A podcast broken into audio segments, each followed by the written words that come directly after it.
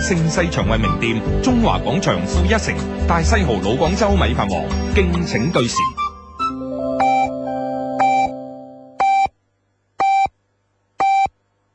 Radio Lady 提提你，而家係二十一點。 Music FM，音乐就在你身边，给你的总是好感觉。Music FM，音乐就在你身边，给你的总是好感觉。总是好感觉。九九三音乐之声，Music FM。中国银行广东省分行个人贷款余额突破五百亿了。为感谢广大客户，中国银行推出“理想十佳真情回报”活动，贷款利率最高下浮百分之十，保险、律师、担保费多重减免。您不仅能获得精品楼盘和新款车型的销售信息，还有机会享受价格优惠。详情请咨询中国银行网点或致电零二零九五五六六。魔镜魔镜，边度嘅家具最新最靓啊？梗係吉盛偉邦啦！三月十八號，第五屆國際家具文化節隆重開幕，三百八十六個國際知名家具品牌、數千款新品與家具展同期上市，仲有部分精品家具樣板價銷售。吉盛偉邦番禺迎賓路。食飯啦今日去邊度食啊？梗係去大西豪啦！大西豪嘅米飯頂第啊！咁去啦！大西豪老廣州米飯王，油潤甘香真飯味。 Sense Fiction Time 中華廣場盛世長運名店，最後清貨大熱賣，Nike、Adidas 部分貨品低至四折。購買呢嘅貨品仲有機會出席 Lee Passion for Music 音樂狂熱演唱會添，咁真係要快啲行動啦，去揀多幾件。等埋我啊！時尚購物新標誌，中華廣場負一城，眾多品牌齊匯聚，屈臣氏、星巴克、麥當勞、CK、Mango、周大福、金至尊、六福珠寶、英皇珠寶、國美電器，繽紛時尚新生活，購物樂趣盡體驗，中華廣場負一城。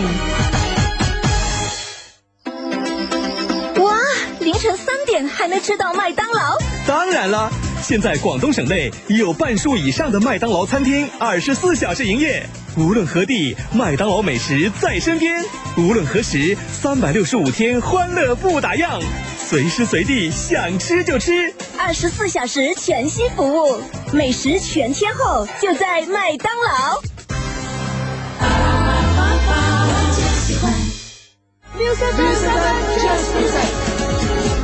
欧东吧，普通话九九三交通消息，周一至周五贴心播报，五十七分，二十七分，正饭点之前抢查播报路面状况、九九三快报每天为你新鲜播报，民生话题、娱乐消息，关注百姓生活。心仪父子美丽新主播，闪亮登场。三一一音樂之聲就是音樂。三一二 Music FM 全新版面攞膽大獎，七日大激賞，萬元音箱膽機送俾你。今日嘅問題係一些事一些情呢個節目究竟有幾多個節目主持人嘅呢 a 一個，B 兩個，C 三個。移動用戶發手機短信 A 加當日答案到零五四六零九九三，聯通用戶發 A 加當日答案到八五四六零九九三，全部答中更有機會贏萬元 HiFi 音箱膽機。三一二音樂之聲就是音樂。南方最具實力嘅電視媒體、三大唱片公司、五大金牌音樂人，共同尋找非同凡響音樂新人王。潘婷非同凡響二零零六南方影視歌手大賽，投票熱線八三三一一一七五，諮詢電話六一二九二七一三。现代生活物质丰盛，人与人的相处却越来越难，人的心灵也越来越脆弱了。快乐仿佛遥不可及。敬请留意广东电台音乐之声，逢星期六晚上九点到九点半，心仪与资深心理咨询师为您带来《爱的世界》，分享一份豁达，收获一份生命的喜悦，解开婚姻与家庭的压力，为生命加油。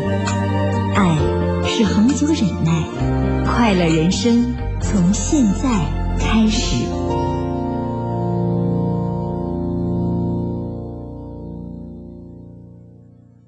各位听众朋友，大家好，欢迎大家来到今天晚上一个全新的栏目，叫做《爱的世界》，我是主持人心怡。同时呢，在今天心怡请上一位知心姐姐，她叫做彩虹姐姐。那么可能很多听众呢会有点奇怪，哎，怎么在咱们这个新的栏目世界里面蹦出一个爱的世界呢？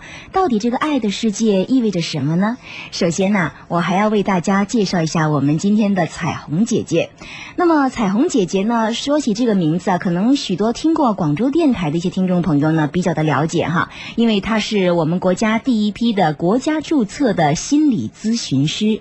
大家都知道，在我们现代社会的一个压力下面呢，人与人之间呢，感觉好像越来的越脆弱，特别尤其是在自己的爱情啊、婚姻方面呢，有许许多多的问题，有的时候回到单位呢，又不敢跟同事们分享，怕大家去笑话他；回到家里面呢，对着自己的父母亲呢，就更不愿意呢是袒露自己的有这方面的疑虑了，因为担心父母呢会担心。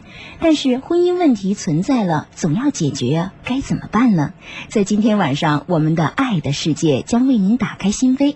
同时呢，由于每天晚上就在星期六的这个时间哈，我们将会有半个小时的节目时间，可是还是非常的有限，所以呢，我给大家呢提供一个电话号码。这个电话号码呢，不仅是在节目的直播当中您可以拨打，同时呢，在星期一到星期七，我们有一个时间是早上的十点到晚上的十点都可以拨打，号码是三七六二幺零幺三三七六二幺零幺三，记住前面要加上区号零二零哈。好，那么首先呢，我们还是让大家来听一听彩虹姐姐的声音。我们想到很多收音机旁边的人都觉得心里面非常的好奇哈，因为是我们国家注册的心理咨询师。那么来听听彩虹姐的声音，跟大家打打打招呼吧。嗯，大家晚上好，嗯嗯、非常高兴能够在这儿跟大家一起来分享。对，那么其实我要介绍一下彩虹姐姐啊，彩虹姐姐是江苏人哈，而且呢，我觉得挺不容易的，考上第一批的这个心理咨询师呢，已经做了这个行业有五六年了。那么呃，彩虹姐姐给我的第一个感觉，她就是一个非常，怎么说呢，很很温柔，然后呢，但是她觉得她一说到一些原则性的问题，她又好不让步哈，觉得是一个又温柔又有自己的原则的一个女性，而且呢，她每一天我看她的时候呢，她总会呃，就是把自己打扮的很有女人味儿。就这种女人味儿，我觉得是很难去模仿的来的哈。那么相信呢，彩虹姐姐的到来将会给大家带来许多许多的一些问题的解答。那么因为这个节目呢，我们现在呢是先预计会有半年的一个节目的播出，每个星期有一个晚上。那么彩虹姐姐，你觉得我们这半年的时间，我们该怎么安排呢？嗯，呃，这这个呢，就是我们在以前啊，刚才心仪哈，呃，嗯夸了我几句，我就觉得很很开心哈。谢谢呃，可能每个女人都需要赞美哈。嗯呃，那么呃，我我们在想呢，在接下来的半年的话呢，我们想做这样的一个安排哈。嗯诶，因为在以往的那个呃，我们的。呃，做节目的经验里边呢，嗯大家会觉得就是呃，我们因为可能在广东广州台做的时候，我们谈婚姻的那个主题的时间比较长，嗯啊、嗯恋爱这一派我们就是呃时间少比一较点少一点。嗯那么接下来很多的听众呢，就给我们来电话，都很希望我们在恋爱恋爱方面呢，能够加重那个那个比例，能够多讲一点。那么后来我们也觉得这个非常感谢他们对我们的提醒，因为其实我们发现婚姻的问题，很多问题都起源于恋爱这一块，嗯但是我们把恋爱。这块能够就是一开始就我们打好基础哈，知道怎样去爱，怎样去帕托，那么可能就解决了以后婚姻当中的很多问题。嗯那么所以呢，我们在新的呃呃节目的时候呢，我们就做了这样的安排，我们会接下来用三个月的时间来谈恋爱。嗯，三个月的时间啊来来主谈讲恋爱、情感、恋爱嗯和情感方面的问题。嗯那么接下来的三个月呢，我们再来谈婚姻。嗯啊，就是有有有有恋爱到婚姻这样的一个思路下来。没错，挺好的啊。但是我觉得可能现在很多收音机旁边，特别是一些年轻人哈、就说哎：“哎呀，彩虹姐跟心仪 说恋爱，谁不会恋爱呀、哈，就是是的呃有感觉来了就有电了就 恋爱。对但其实我觉得，其实恋爱是一个挺深的一个学问，是的，要想谈好不容易。是的，我在做这个节目以前的话呢，我也问我们的朋友，包括一些打电话来的一些朋友，我就问他们：你们真的很想听恋爱方面，那么你们到底想知道些什么呢？嗯他们。后来呢，就有一个听众朋友给我写来了一封信，他的题目就叫《爱的困惑》。嗯爱的困惑。呃，就是接下来我们第一期就要讲爱的困惑， 就因为先他给那他个解嗯 答对，因为他那封信打动了我的心，因为我也觉得他代表了很多啊，嗯呃，就是年轻人的一个心声。他觉得爱就是嗯，有很多存在很多的困惑。嗯那么其实我在他困惑的那那种问号后面呢，我更大概嗯的感感觉到他一颗追求真爱的心，是的呃，深深的打动我。嗯嗯呃，那么我就觉得呢，在我们的恋爱里边，我们不仅要给朋呃解开一些 困惑呃、困惑，还有我们要给我们的爱赋有一个新的意义。嗯那么在这个社会里面，到底呃怎样去爱呢？嗯啊、我们呃爱的意义在哪里呢？嗯我们是不是可以找到真爱呢？对嗯呃，怎样去去爬脱呢？甚至我们在辅导当中有一些呃呃受受过一些伤害的。啊，一些一些听呃年轻人一些年轻人会跟我说：“哎呀，彩虹姐，不如你开个帕托班哦， 高级恋爱培训班让让我们来学一学怎么去爱，怎么去恋爱啊。那么嗯我们当然觉得呃，有那么多渴望的心哈，都都需要去去呃，嗯我们一起来探讨分享的时候，我们就觉得很有必要对来谈一谈这样的一个一个话题。彩虹姐姐，你有没有感觉到？其实我我觉得现在在我们很多人的身边哈，有一些人他可能他工作也真的挺不错的，嗯然后样子、身高什么，包括学历，其实都挺好，但是就是好像三十多岁了，就嗯总是说我就找不到自己的另外一半儿啊哈，就这个是也是属于非常大的一个爱的困惑的一部分。很多人就是因为父母啊压力大了，嗯就是。好像就是说，嗯，三十岁吧，应该而立了哈，你就应该立了，就就该是结婚的时候了。然后就有相当大的一部分的人就是说，没办法，是因为父母的原因。如果不是的话，我还愿意再等下去。那很多人老人家就说，你要等到什么时 候啊？是的，现在着急的是父父母哈，嗯自己的话呢还处于一种徘徊，或者是不知道自己呃应该怎样去选择。可是要过一辈子的是自己啊。嗯是的，那么心怡，你讲的很好。那么接下来我们会在一期一期的节目当中，嗯我们会分爱的困惑啊、爱的意义啊、爱的选择啊，嗯甚至爱的守候啊、交往啊、嗯啊这些爱的关系啊，我们会一期一期的跟大家慢慢来分享。嗯所以想。急于要呃知道的的朋友朋友的话呢，真的要要听我们的节目，哎而且也欢迎大家呃听完以后啊，把自己的感想啊，及时的跟我们交流。嗯，没错，一定要记住我们的播出时间嗯哈。那么每个星期六只有一个晚上呢，心怡才能把彩虹姐姐请上来，因为其实嗯彩虹姐姐是一个非常忙的人，她忙在干嘛呢？忙着为别的人打开心锁 啊。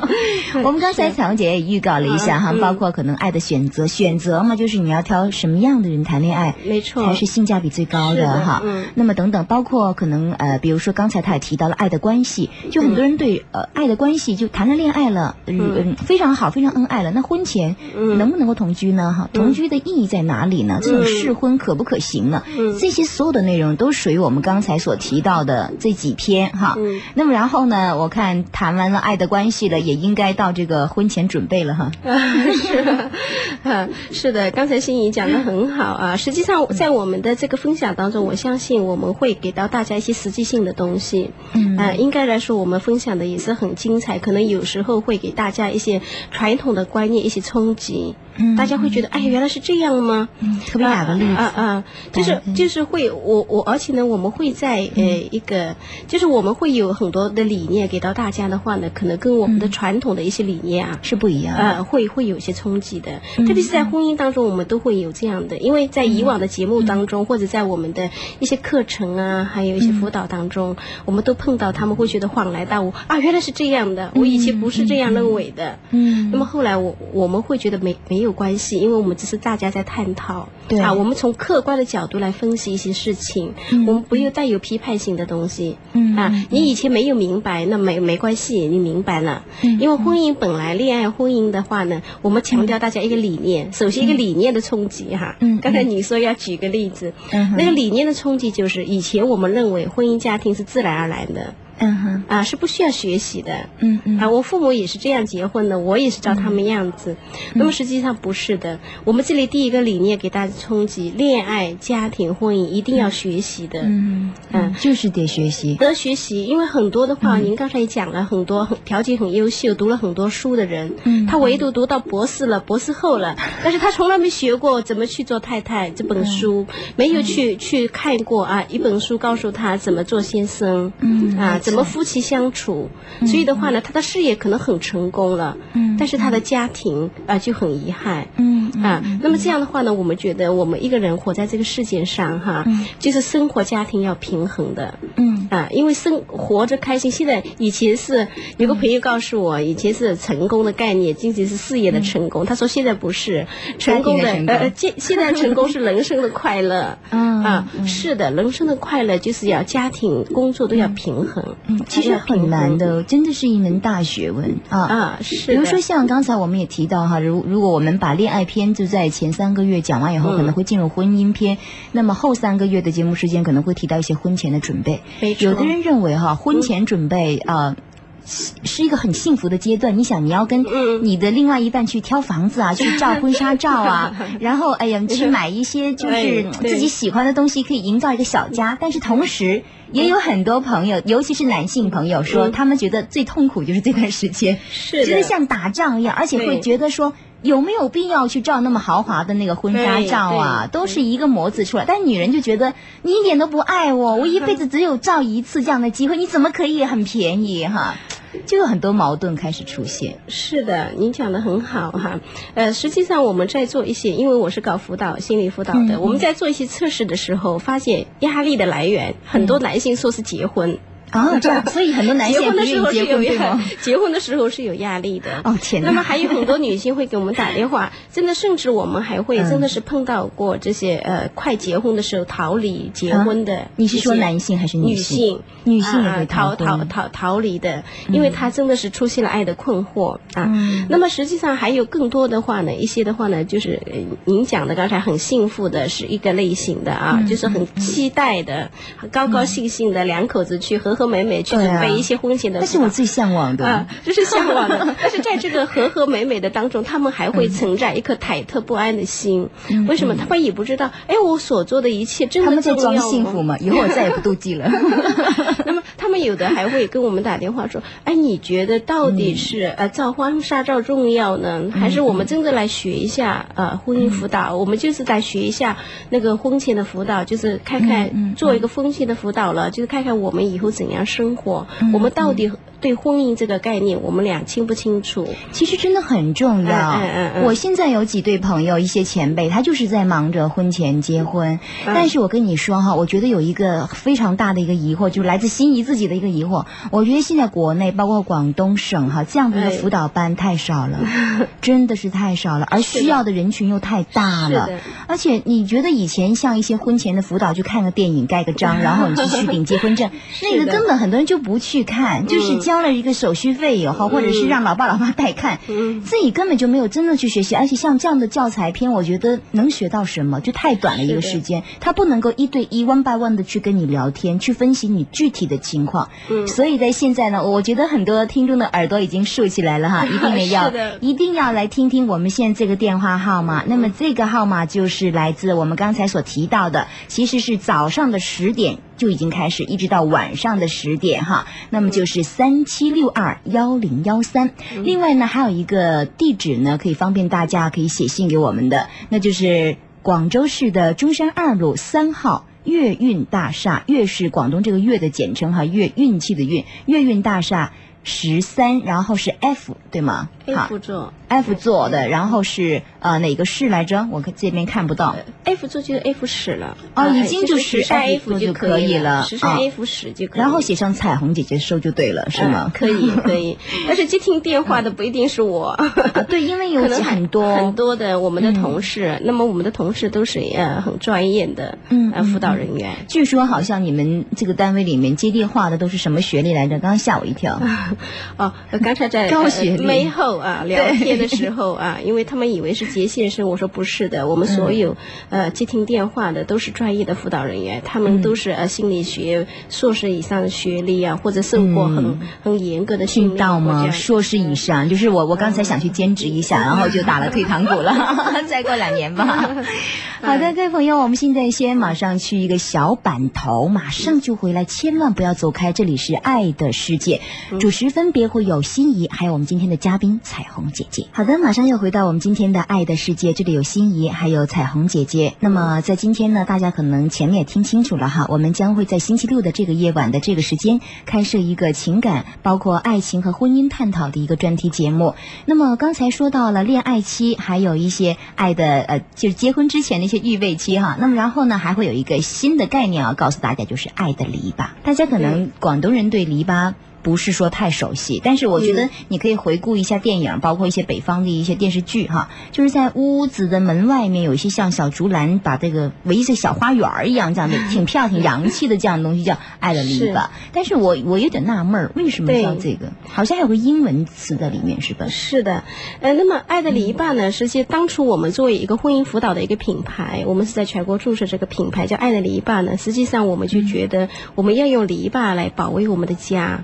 嗯，呃，它另一层含义的话呢，也就是说是要要要让大家明确到婚姻中的界限。嗯，我以为要要拿什么保险锁啊，什么钢 链，但是为什么篱它笆就可以保护了吗？对，因为为什么它是篱笆而不是一堵墙呢？对啊因为一堵墙的话，很容易我们把我们的家跟外界隔绝了。但是篱笆呢，是可以看到外界，嗯啊，外面的人也可以看到你们的这这那个不是家庭，很危险吗？ 但是但是也不可以随意的越过来，因为有个篱笆，啊呃，篱嗯笆的话呢，就是所以还婚姻中的界限。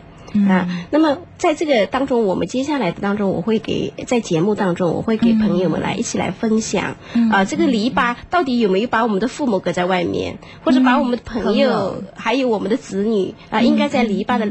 在里哪面还是哎在外外面啊？带了很多的悬念哈。嗯那么这个对爱、呀呃爱的篱笆，我其实我我当初我们很很喜欢选的这个、嗯这个标题作为我们的一个一个节目的主题，还有嗯做我们婚姻辅导的一个、一个注册的一个商标来讲的话呢，嗯我们觉得它的真的是还对特别对我们中国人的婚姻来讲，嗯它也带了我们中国中国呃特色婚姻的那个特色文化对的很重的文化的特色。彩虹姐姐，你觉不觉得现在结婚就好像是不是跟一个人结婚？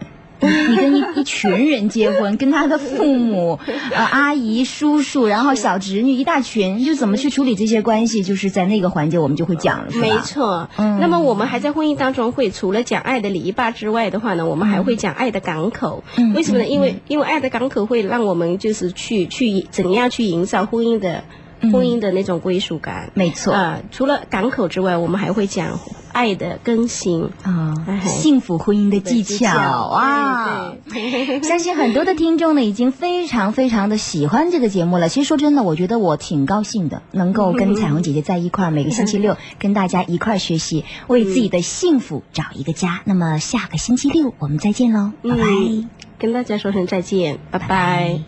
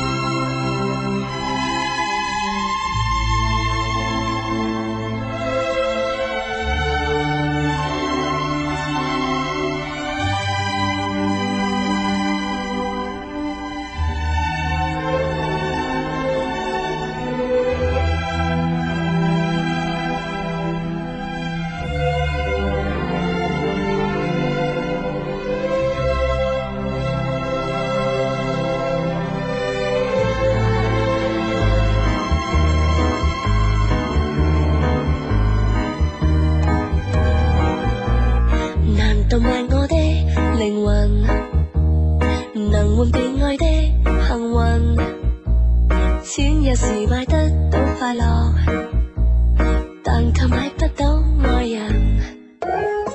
穷極亦有些有人圍住在我的附近，不見人下的不自制，難道又會更開心？一切買完，不知怎麼算，我用錢才能實踐，畢生所有心願。給你十億元，肯不肯心軟？留着看，紅着臉，討厭的說喜愛，喜愛的說討厭，只為賺大錢。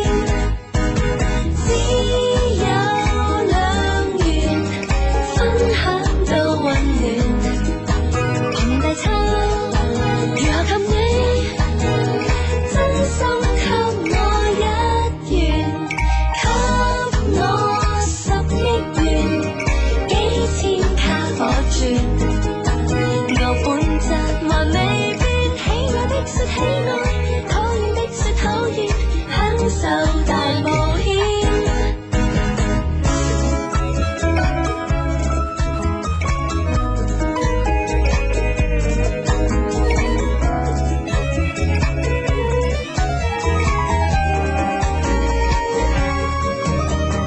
無論賺過幾個零，還是沒太多用情。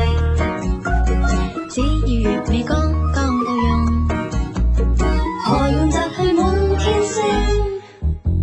一切買完，不知怎麼算，靠用錢才能實踐，畢生所有心願。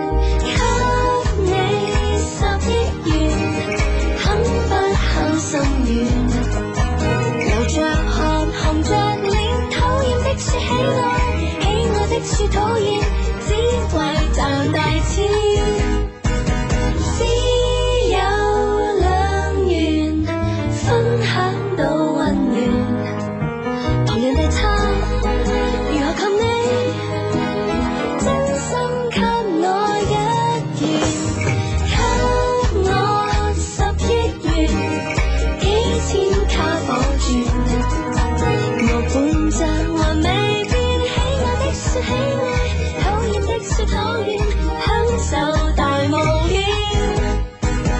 喜愛的說喜愛，討厭的說討厭，不理多轉幾秒，不會倒轉反轉。討厭的說喜愛，喜愛的說討厭。只用完就算。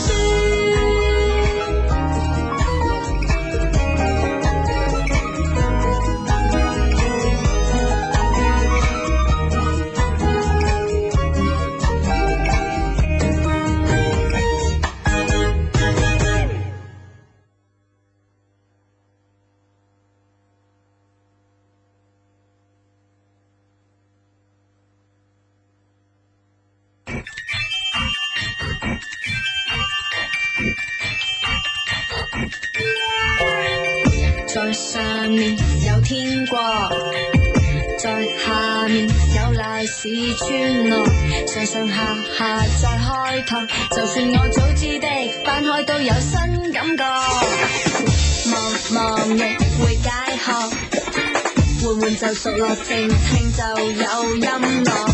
時時問問再摸索，就算答覆不到，問問問題也快樂。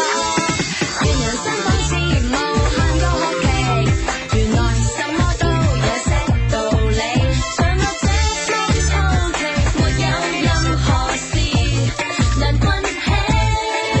懷疑地問到底，極無聊問題，誰又說細小東西多想無謂？全人類大理想，一節有關係，從細不壞。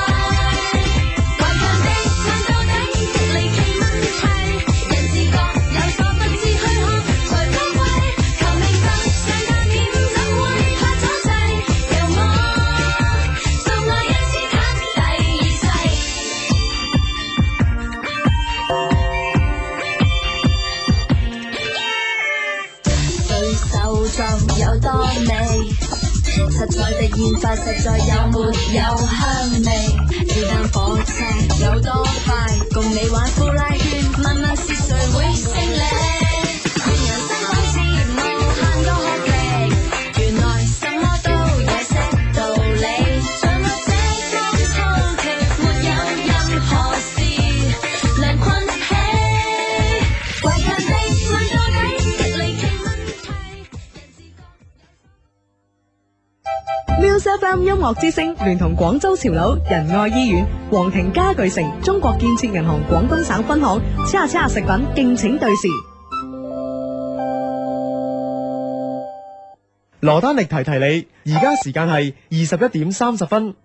Music FM 也就在你身邊，给你的总是好感觉。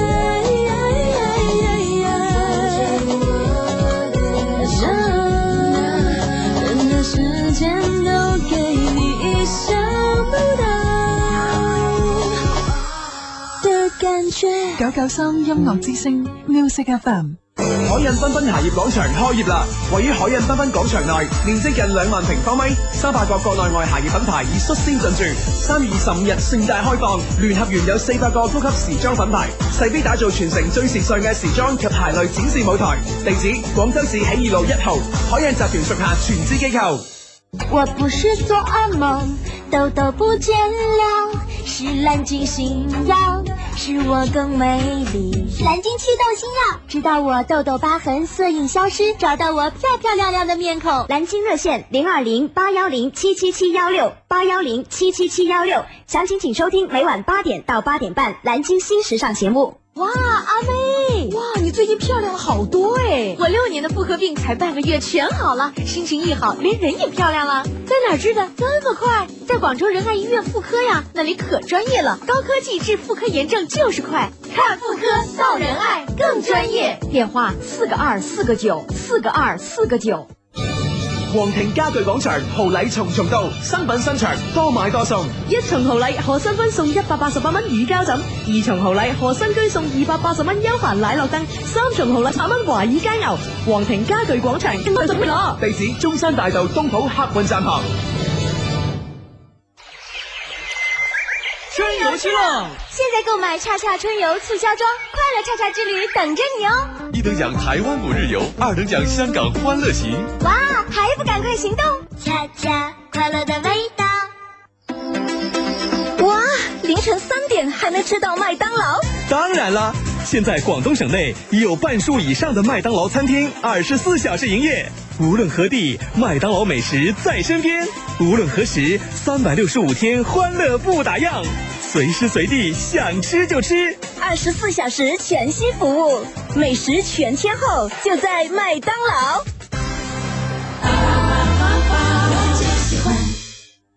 三一二 Music FM 全新版面攞膽大獎，七日大激賞，萬元音箱膽機送俾你。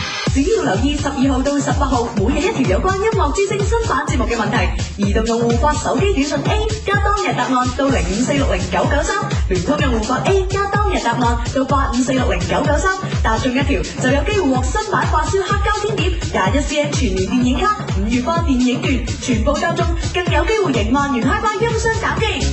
三一二音樂之聲就是音樂，至 hit 流行曲。對不起，謝謝。之前經典歌曲。 You give your hand to me。古靈精怪嘅聲音。我正在小勇蠢，又是佢打扭。你班 friend 拖親你就會 feel 到種種驚喜，要百變彩鈴就打一二五三零。動感地帶音樂原動力，周一至五六點至八點，約定你。廣東視訊寬帶網一加一優惠大行動現正開始，凡喺二千零六年三月一號至五月三十一號報裝視訊寬帶網嘅用戶，每月最低只需七十蚊就可以無限量高速上網，仲有機會優惠收睇數字付費電視。一加一大於二嘅着數行動，又點可以錯過？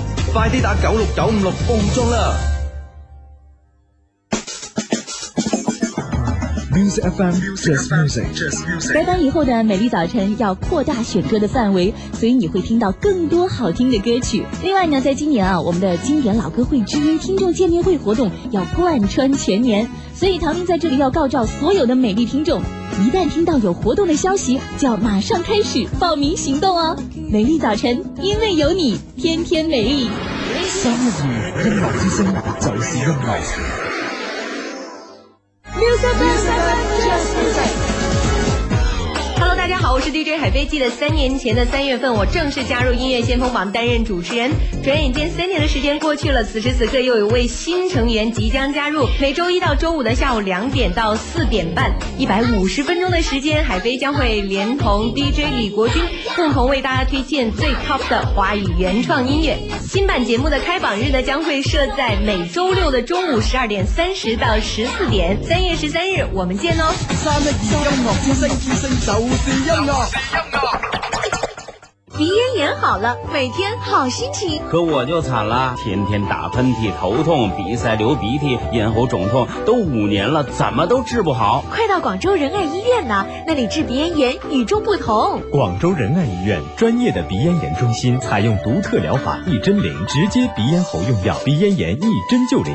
同时引进绿色无痛技术纳米波，对各种鼻咽炎有奇效。广州仁爱医院采用高科技鼻内窥镜神经阻断术，彻底解决。广州仁爱医院治鼻咽炎这么好，我马上就去。地址：中山八路公交总站对面，仁爱天河医院天河城广场购书中心斜对面。电话四个二四个九。欣欣提提你，而家二十二点啦。音乐就在你身边，给你的总是好感觉。Music FM，音乐就在你身边，给你的总是好感觉。总是好感觉。九九三音乐之声，Music FM。中国银行广东省分行个人贷款余额突破五百亿了，可为以感谢令广兩大客户，個人中產国生银一行推些誤會，亦都可以產生一些思念。星期六日晚九點打後有情況，一些事，一些情。 friend 嚟啊嘛。情況三十四，同女仔傾偈係好講技巧嘅。通常每個女仔或多或少都有啲虛榮心，直接讚美佢生得靚呢一招其實唔 work 噶啦，反而要從佢身上嘅嘢着手，例如話條鏈好襯件衫啦，件衫又好襯佢本人嘅氣質，讚佢有品味有內涵，通常比讚佢個樣靚更加有效。星期六日晚九點打後有情況。一些事，一些情，friend 嚟啊嘛！一些事，一些情，一些好音樂。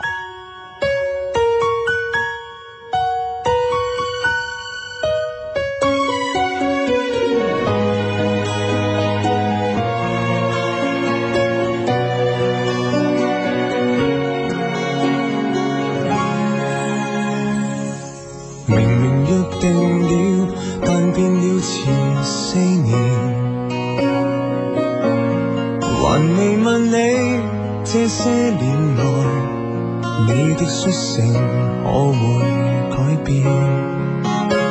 而你与我也各自望着，不再像那时，拿着木吉他一起奋斗的年代，坐冷板等新发展。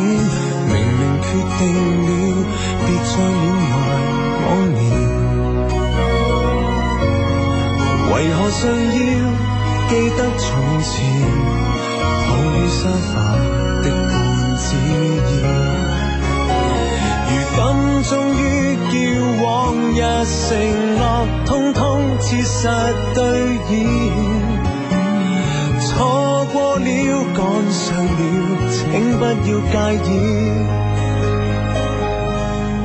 凝望你會心微笑，偏感覺諷刺。是你這個戰友，捱到盡頭，闖過了關口，於觀眾席裏揮揮你手，都總算沒有，叫眼泪白流。可笑是我这个战友，赢得掌声，人仍然內疚。儘管不可還手，輕輕握一共手，都很請你接受。雖不相愛，對你有交代，就已足夠。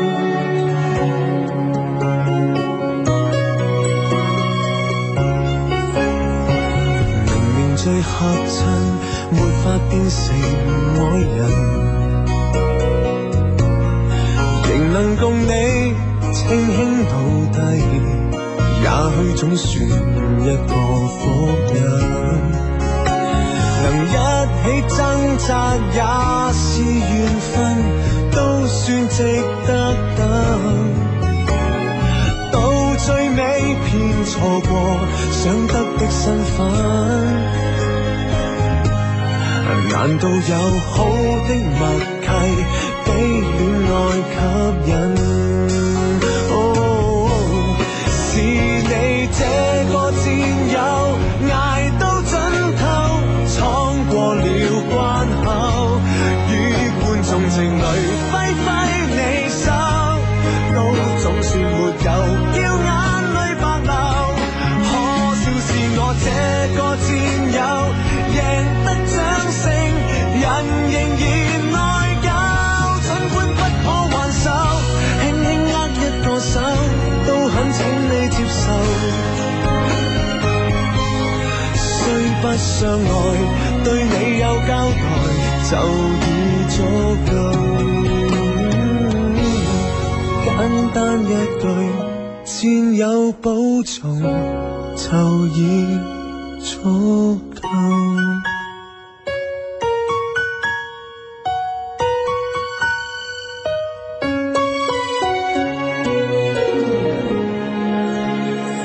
诶，一首幾好聽嘅歌啊，都幾中意嘅歌。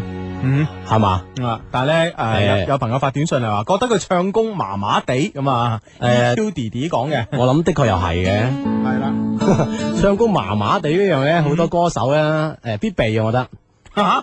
你唔覺得而家好多歌手都係麻麻地嘅咩？唱功，邊個敢話佢唱功得㗎？我都唔敢講啊！以前就有，即係如果唱功好嘅會點咧？啊，咪好異類啦，喺喺當今嘅流行樂壇，即係好怪，我搞錯你唱功咁好啊噶咁樣。係啦即係唱咩歌啫？你出嚟係啊！你點解你唱歌啫？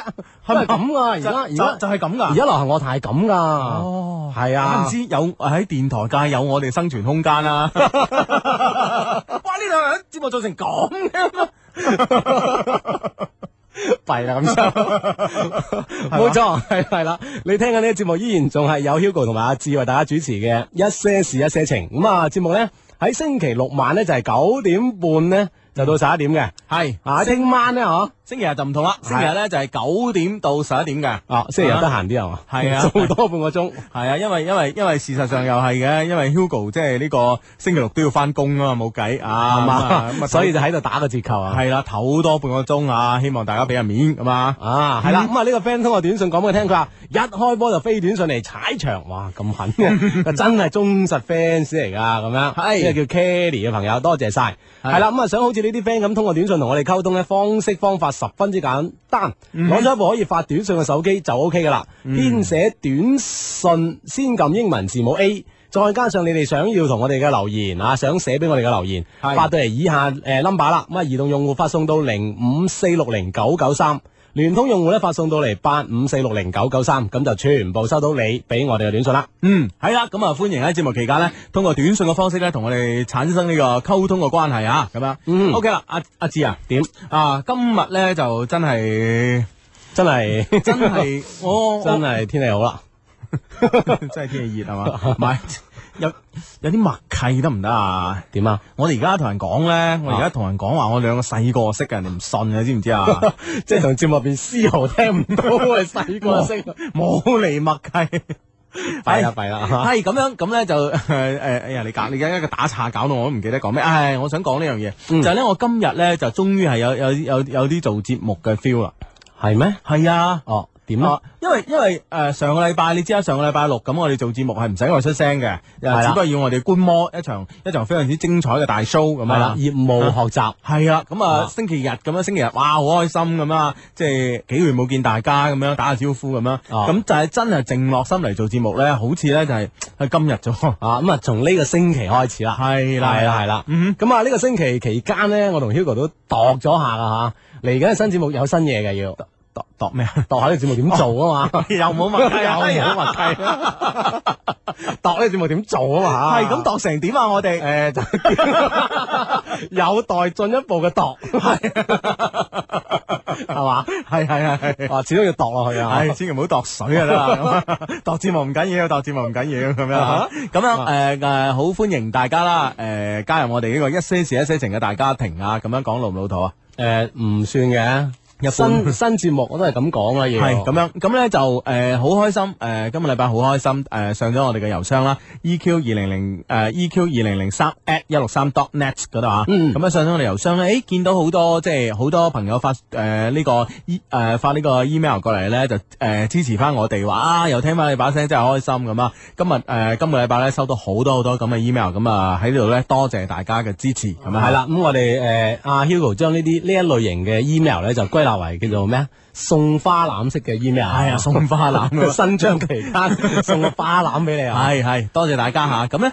诶、另外咧，令我更開心嘅咧係诶，我唔知诶、誒我唔知道咩渠道，但係咧喺今時今日呢、個呢、個呢、個咁發達嘅社會裏边咧，我相信亦係好容易一個方法啦。就係話咧，诶、竟然咧喺呢個诶喺呢個 L A 啦吓，咁喺呢個悉尼啦吓，咁喺呢個倫敦啦，哎呀，我哋啲仲 friend 啊有多倫多啦啊，多倫多啦，係啦，啲 friend 咧都知道我哋節目做翻喎，呢下嘢緊要啊，哇呢真下係嘢緊要啊！係咯係咯係咯。嗯咯， 哇！呢下嘢主要。開心呢件事咧，就唔單止，主要係我哋啲 friend 咧，比我哋更開心。喂，好啦，唔使異國他鄉咁寂寞系啦系啦，咁啊多謝所有所有海外嘅呢個聽眾啊，多謝你哋咁啊。嗯 friend 啊嘛吓，冇錯啦。咁啊，除此之外咧，我咪好多我哋嘅 friend 咧都紛紛通過呢個短信平台同我哋報道啦。咁啊，呢嗯個 friend 講廿六中嘅紅人哦同我哋報道。啊咁啊，仲有呢個 friend 係嚟係嚟自呢度嘅，哎哎哎哎啊！佢話我係廣州五中，哇高三一班嘅阿米，後日咧就誒誒嗯一模啦講講咗試一模啦，我想同我哋班嘅同學講聲加油，俾啲心機考，咁啊仲有誒同我愛嘅人講大大學學見見哎啊！ 呢樣嘢我覺得呢樣嘢緊要啦。咁係係啊，哦哦，真係下星期一先開始啊，一模啊。嗯咁啊，所有參加準備參加一模嘅高三學生咧吓，大學見，考好啲。嗯嗯大學見，大學見吓。OK，咁啊，當然啦，诶、除咗五中嘅朋友咧，呢诶呢位朋友嘅短信都好緊要啊。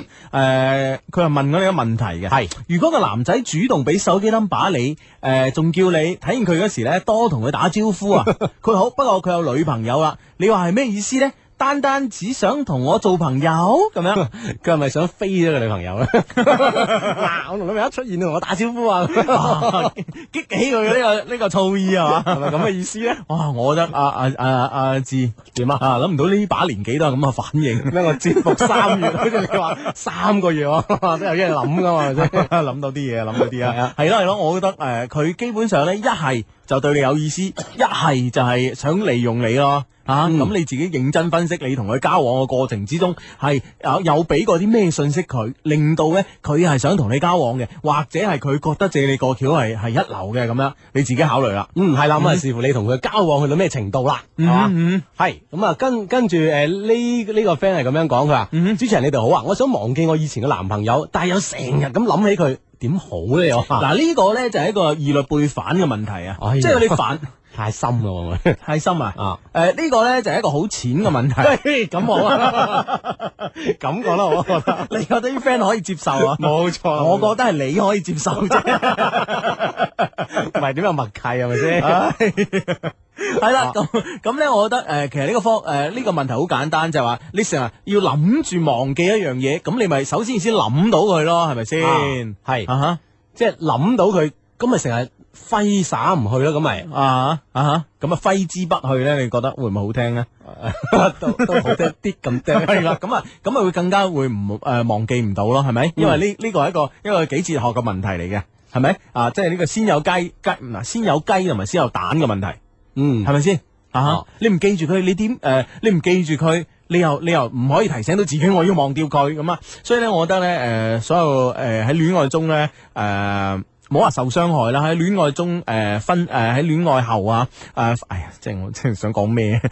我意思係分咗手嘅 friend 啦，其實咧就話唔好話咁刻意話忘唔忘記佢嘅，咁佢出現喺腦海中咪出現咯。我但係咧，我相信咧，隨年漸長咧，隨住呢個時光嘅流逝，慢慢慢慢咧，你會誒冇咁多掛起佢咯。嗯哦，咁啊，實在諗得起佢嗰陣咧，就諗起嗰啲唔好嘅嘢咯。啊誒刻意咁諗佢唔好嘅嘢咯，都冇必要嘅，都冇都冇必要嘅。我我覺得即係話，你畢竟係同佢啊幸福過、快樂過咁，係咪先？啊咁樣咁，如果成日諗佢啲唔好嘅嘢，咪令到自己覺啊得自己係誒呢一段嘅歲月，咪好對唔住自己咯。呢一段嘅青春，知唔知啊？啊幾廣闊嘅胸襟，係咯係咯係咯。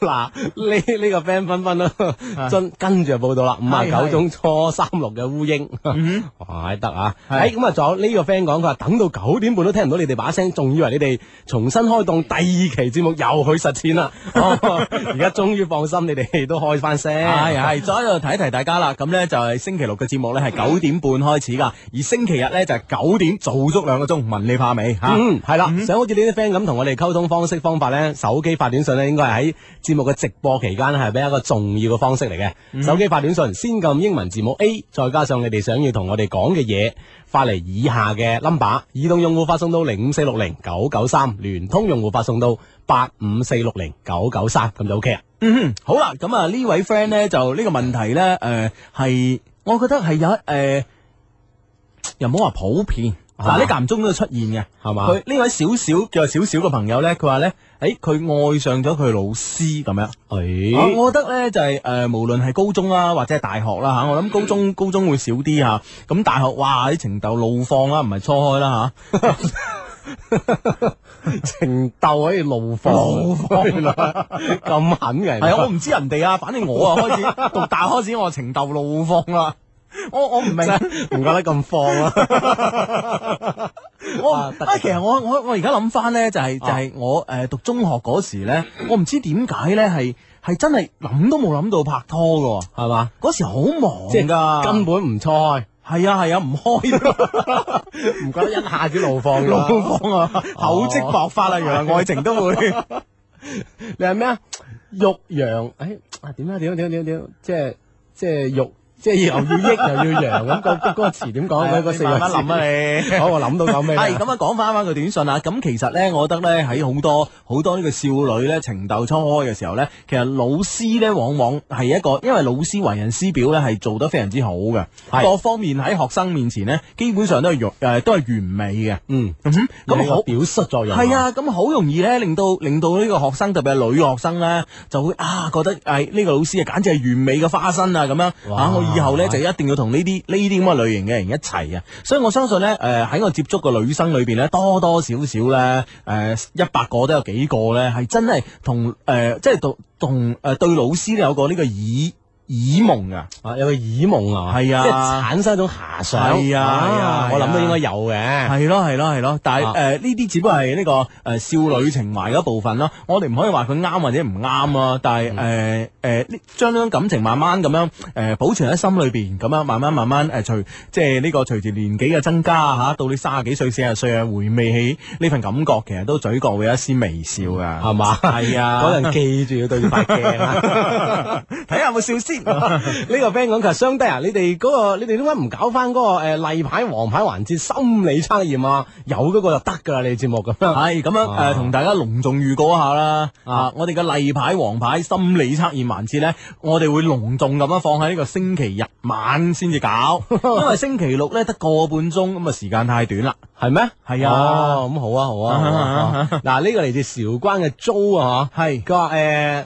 Radio gentleman, cool lady 啊！你哋好，我係高三嘅 friend 嚟，係韶關嗯啊嘅咁樣哦，咁 OK 啦吓，高三你哋知你哋做咩噶啦啊 係係吓，係，揸緊時間學習啊！系系咁啊！呢位 friend 啊，低低啊，未沖完涼就出嚟撐你撑你節目啊，將心機放入沖涼房，夠唔夠 friend 咁啊？我哇哋一身抱咁撐呢，真係緊要 啦。唉，夠啊，夠啊，夠啊！多謝先啊，係咁樣啊，咁樣呃诶，呢位 friend 咧就話叫叫教你阿志，叫做玉陽先益啊，係系啊系啊，唉，冇錯啦冇錯啦冇錯啦， 唉所以我哋有有 friend 咧，好多時候咧就可以就變成有恃無恐啦，係咪先？咁 噶嘛，我哋啊點都要晒一句呢 啲啊咁係啊，因為有 friend，基本上我覺得你個人啊比較有恃無恐啊 咯。系啦，咁啊呢個星期咧，除咗我哋短信上面咧，就喺我哋呢個充滿感情嘅電子郵箱入面咧，都收到好多 friend 嘅呃即係來信啊。EQ 嗯二零零三誒一六三 dot net 上面咧，都有呢啲以下啲信件㗎喎。系系系咁诶呢呢封信咧就诶、呃我覺得雖然長咗少少吓，係嘛咁樣，但係咧诶唔知夠唔夠鐘讀完咧？覺得呢一封诶、呃問啲啦，問啲啊問啲啊呢一封啦，不如啊類類似呢種長度嘅，呢種長度得係嘛？啊啊，跟住嘅時間足夠啦。吓诶哎咁呢一封咧都都幾得意喎，老老實實，即係如果我見到遇到嘅問題咧，都可能會誒咁 樣 聽下係 點樣。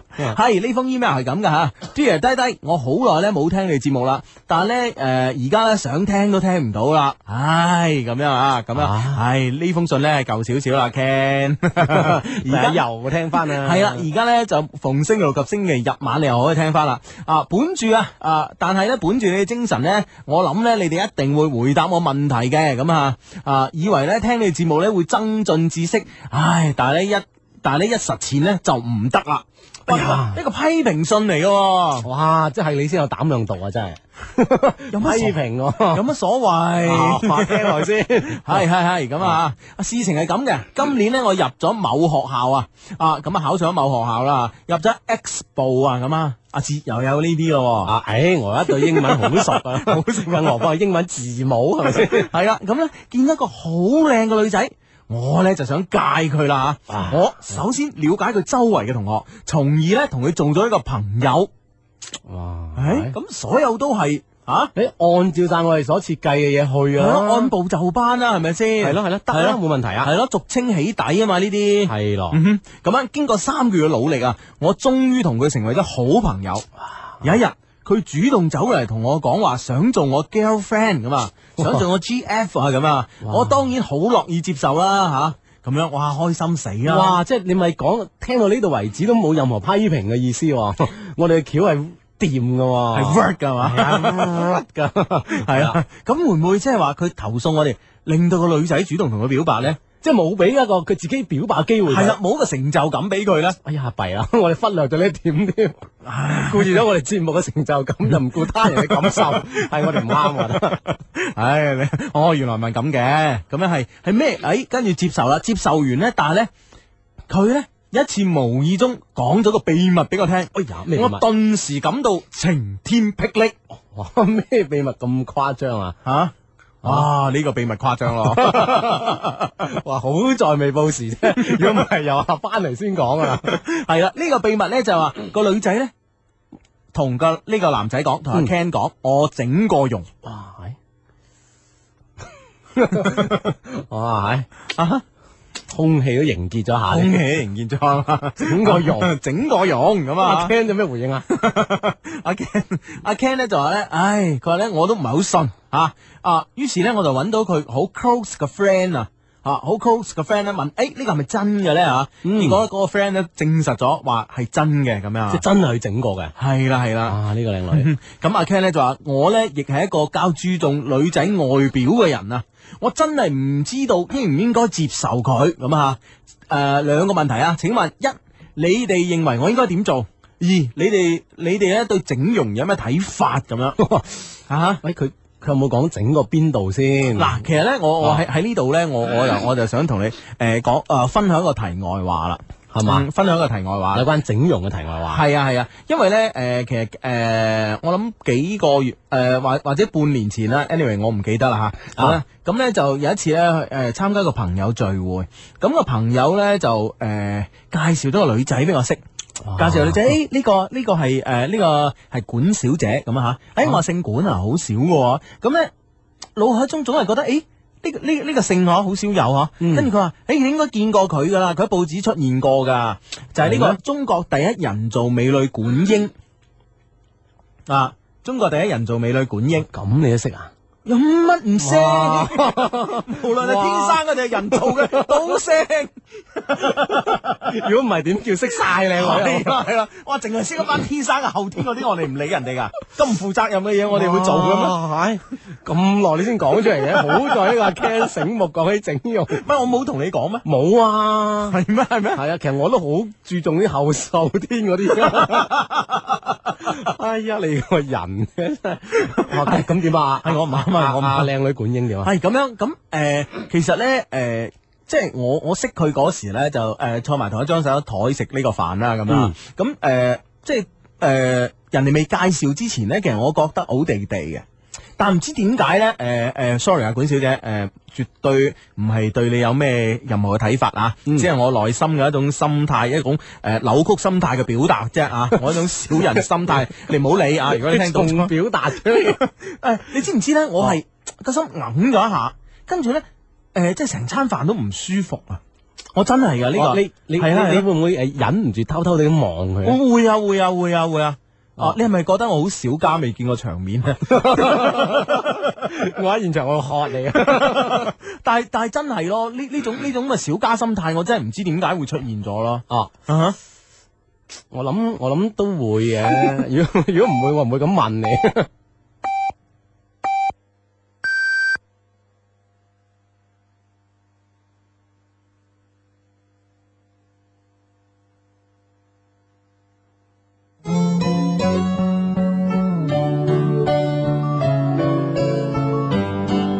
和你一起捱苦都是美，我們依期越坐越靠近你，和你相擁，明知即將會更失控，亦忘掉了一臉愁容，沒懸崖勒馬任由多少傷痛。欣欣提提你，而家二十二點啦。音乐就在你身边，给你的总是好感觉。Music FM，音乐就在你身边，给你的总是好感觉。总是好感觉。九九三音乐之声，Music FM。中国银行广东省分行个人贷款余额突破五百亿了。为感谢广大客户，中国银行推出“理想之家”真情回报活动，贷款利率最高下浮百分之十，保险、律师、担保费多重减免。您不仅能获得精品楼盘和新款车型的销售信息，还有机会享受价格优惠。详情请咨询中国银行网点或致电零二零九五五六六。魔镜魔镜，边度嘅家具最新最靓啊？梗係吉盛偉邦啦！三月十八號，第五屆國際家具文化節隆重開幕，三百八十六個國際知名家具品牌、數千款新品與家具展同期上市，仲有部分精品家具樣板價銷售。吉盛偉邦番禺迎賓路。吃饭啦！今天去哪儿吃啊？当然是去大西豪啦！大西豪的米饭数第一，那快去啦！大西豪老广州米饭皇，柔润甘香，真饭味。时尚购物新标志，中华广场负一城，众多品牌齐汇聚，屈臣氏、星巴克、麦当劳、CK、Mango、周大福、金至尊、六福珠宝、英皇珠宝、国美电器，缤纷时尚新生活，购物乐趣尽体验。中华广场负一城。 Music FM just music just music。嘿有幾耐嘅時間冇喺晚上同你打招呼啊？三月十二號開始，榮俊繼續喺晚上陪你，繼續榮俊鍾情。三二音樂之聲就是音樂。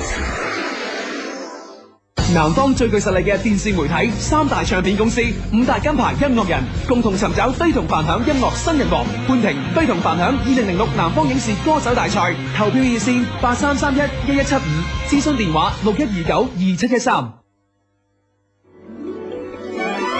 英國曼徹斯特大學嘅心理學家安德魯克勞普頓做過一個實驗，佢調查咗一百四十名嘅建築系學生，對於學校裏邊一段長一英里嘅直路，當呢啲學生一年級嘅時候，估測出嚟嘅長度約為一點二四英里，而到咗三年級，估測嘅數字居然就變成咗一點四五英里。於是佢得出咗個結論，就係、人對於某個地方嘅熟悉程度，亦會影響其判斷力，或者科學可以解釋呢種距離，但係我哋之間嘅呢種感覺係科學都解釋唔到嘅。一些事，一些情，friend 嚟啊嘛〜系咩？我嗯嗯我咁講過咩？係啊，即係诶，播星座，唔係唔係唔係心理，係啊。就星期日就做個專題，係啊，咁樣噶，係啊，我哋咁度噶嘛呢個節目。但係點解我印象中冇咁講過咧？係啊，你冇認真度 啦。通常一個人度水先會認真啲嘅，我 覺得度橋真係啲問， 真啊嘛，真啊嘛。 系冇错咁啊，诶。報時同埋廣告翻嚟之後咧，繼續會係呢個節 目啦，一些事一些情。主持節目咧分別有 Hugo 同埋阿志，咁啊出嗯現喺大家嘅耳邊，咁啊依然就係呢個 FM 九九點三廣東電台音樂之啊聲。系啦，咁咧就啱啱啱啱講翻啦，呢個人造美女啦吓，咁樣咁我一個非常之小家心態嘅人啦，可能從呢件事可以反映到出嚟。咁但係咧，真係我嗰餐飯咧食得囉囉攣嘅，特別咧我知道佢咧係係係係整咗邊度之後啊， 佢整咗好多度嘅， 唔係一度半度嘅 關鍵，你度度都知啊， 都幾關注呢件事啊你。唔係我就諗佢原來係咩樣， 諗唔翻㗎 啦，諗唔翻㗎啦已經。誒唔係，其實咧，如果我係誒、呃即係誒、呃我喺度想像我，如果我係整個容嘅咧，我照鏡嗰剎那咧，我係見到一個我唔識嘅人嘅喎。即係當時有啲驚啊！Uh-huh 係啊係啊，會驚㗎。特別咧，你話買衫嗬，咁特別係即係話誒，譬如話啲誒誒成個身材都整過嗰啲嗬。嗯你買衫照鏡嗰時，你會望下後邊㗎喎，係咪有人照緊，或者望下前邊係咪有人遮緊你咧？諸如此類。啊哈可能呢個需要一個習慣嘅過程啦。嗯哼係啊嗯哼其實當時你應該同阿管小姐溝通下，有冇呢方面嘅感覺噶嘛？啊係咯係咯，事後先諗起。唉，真係係啦。咁啊，翻翻到呢個 friend 呢度啦，啊哈啊呢個阿 Ken 呢度啦，係嘛？嗯阿 Ken 係啊咁佢聽見呢件呢件事之後，真係突然間令佢真係產生一種震撼嘅喎。係啊，我覺我相信啲感覺咧係誒俾我由之由之由之甚啊，因為咧係啦，佢身邊嘅女朋友係咯，拍開拖啊，大佬係咪先？哼啊，朝夕相處嘅喎，係咪先？嚇啊！唔係關鍵咧，我覺得始終都係關鍵係佢整咗啲咩，即係比如講誒割個雙眼皮呢啲都叫小整容手術啊啦嚇，咁都係無關即係無傷大雅、無關緊要嘅嚇。啊如果整個胸咁，可能益你嘅。咁 都係 益阿 Ken 啫。唔係，即係即係我同阿 Ken 講， 但係但係即係呢件呢封信上面咧就冇具體咁 樣一件呢、個呢、個事情俾我哋聽啊，冇猥瑣啦，你 我笑得猥瑣，你表情猥瑣，冇。咁你話即係佢佢點樣適應心理好啊？啊，所以呢呢呢兩個問題，我哋誒循誒循住佢嘅呢個順序嚟誒誒一哦齊傾下解答啦嚇。係啦，誒呢個問題第一啦。誒、你哋認為我應該點做？其實咧，我我覺得咧，啱啱我哋講咗一半啦，就話睇下整咗邊度嘅啫，老老實實係咪先？係嚇嚇咁樣誒、如果係即係話，譬如話係誒割下雙眼皮啊，諸如此類，我覺得誒、其實都好好細嘅手術嚟啫，係咪先？就等於跌親嘅面有有笪啦啫嘛，不過嗰笪啦可能眼皮上邊啫嘛，係咪先？我覺得 O K，我可以接受嘅。嗯啊咁樣誒、呃啊，第二樣嘢咧就係話誒 誒，其實咧。誒講開又講，講開又講嚇。雖然咧冇錯，男仔睇女仔咧，男仔接觸女仔咧，肯定係從外表着手嘅，係咪先？所以咧就係、誒、外表可能普通呢個女仔可能會有多少嘅蝕底，但係呢個世界咧又好奇怪喎、啊啊！大家見到咧，可能啲誒、呃、樣貌普通平凡嘅女仔咧，往往咧可能誒、呃、會結婚咧，各方面會早過啲特別標青、特別靚嗰啲。點解咧？就係個天係公平噶，個天咧既然都俾到我哋係愛情啊，因為你凡係睇外表而去追求嗰種咧，其實係一種人嘅天生嘅獸性。哦，即係呢樣嘢咧，我係即係進進化中有少少遺留落嚟嘅嘅美。未即係未斷手尾， 未斷手尾嘅尾啊，其哦實係咯係咯其實都係一種美麗嘅美嚟嘅。啊咁啊，咁但系咧問題咧就係話誒，我哋 人我哋我哋有修養，我哋受教育係不斷咁樣令我哋知道咧，其實一個人嘅心內心世界咧誒靚先至係最靚嘅。嗯哼，所以咧，我覺得咧就係、誒、我覺得其實我可以咁睇咯，即係話誒，我我我我會同佢拍住拖先咯，OK 咁樣。但係等我覺得佢嘅內心世界係點咯。哦，咁我相信咧，我唔知佢哋誒呃拍拖拍咗幾耐啦嚇。啱啱開始，啱開始啊，咁可能都要好似阿 Hugo 話齋，需要一個時間嗯咧，去真正接觸到對方其實最美麗嘅地方。係嚇係係當然除咗有少少震撼之外咧，其實喺呢個時候你都應該係保持鎮定。其實整整我就慣㗎啦，我我點我點解啱啱我講起呢、個誒、呃管小姐嘅事呢？我不斷喺度自話自己呢，小男人啊，未見過世面啦。大家唔好以為我真係自自嘲喎，我其實真係咁諗嘅。點解呢？其實我翻轉頭諗啊，嗯啊，我我我我我有同學踢波，嗯我我同佢踢波，咁啊踢碎咗個菠蘿蓋。吓咁啊，然之後就，然之後就誒整咗啲做咗鋼手術之後啦啊做咗手術入邊有啲鋼嘅，係吓咁樣，咁你係咪整容咧？哦，都只不過誒都係整咗㗎啦。只不過係誒、呃出於被動定出於主動啫嘛。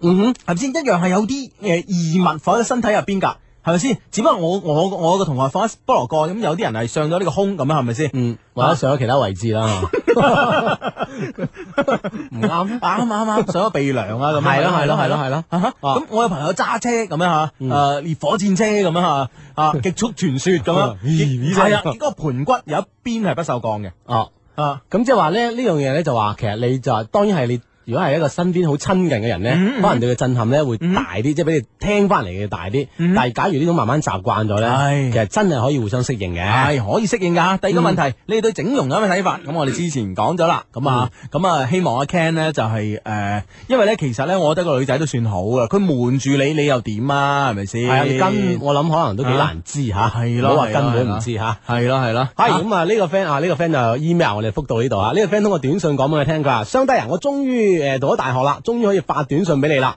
聽你哋節目已經幾年啦，正如你哋所講嘅大學見一樣，我而家好想好想拍拖，但內心有啲抗拒喎，唔知點解你係點解會咁樣有一種咁嘅現象咧？啊又想又抗拒，兩難。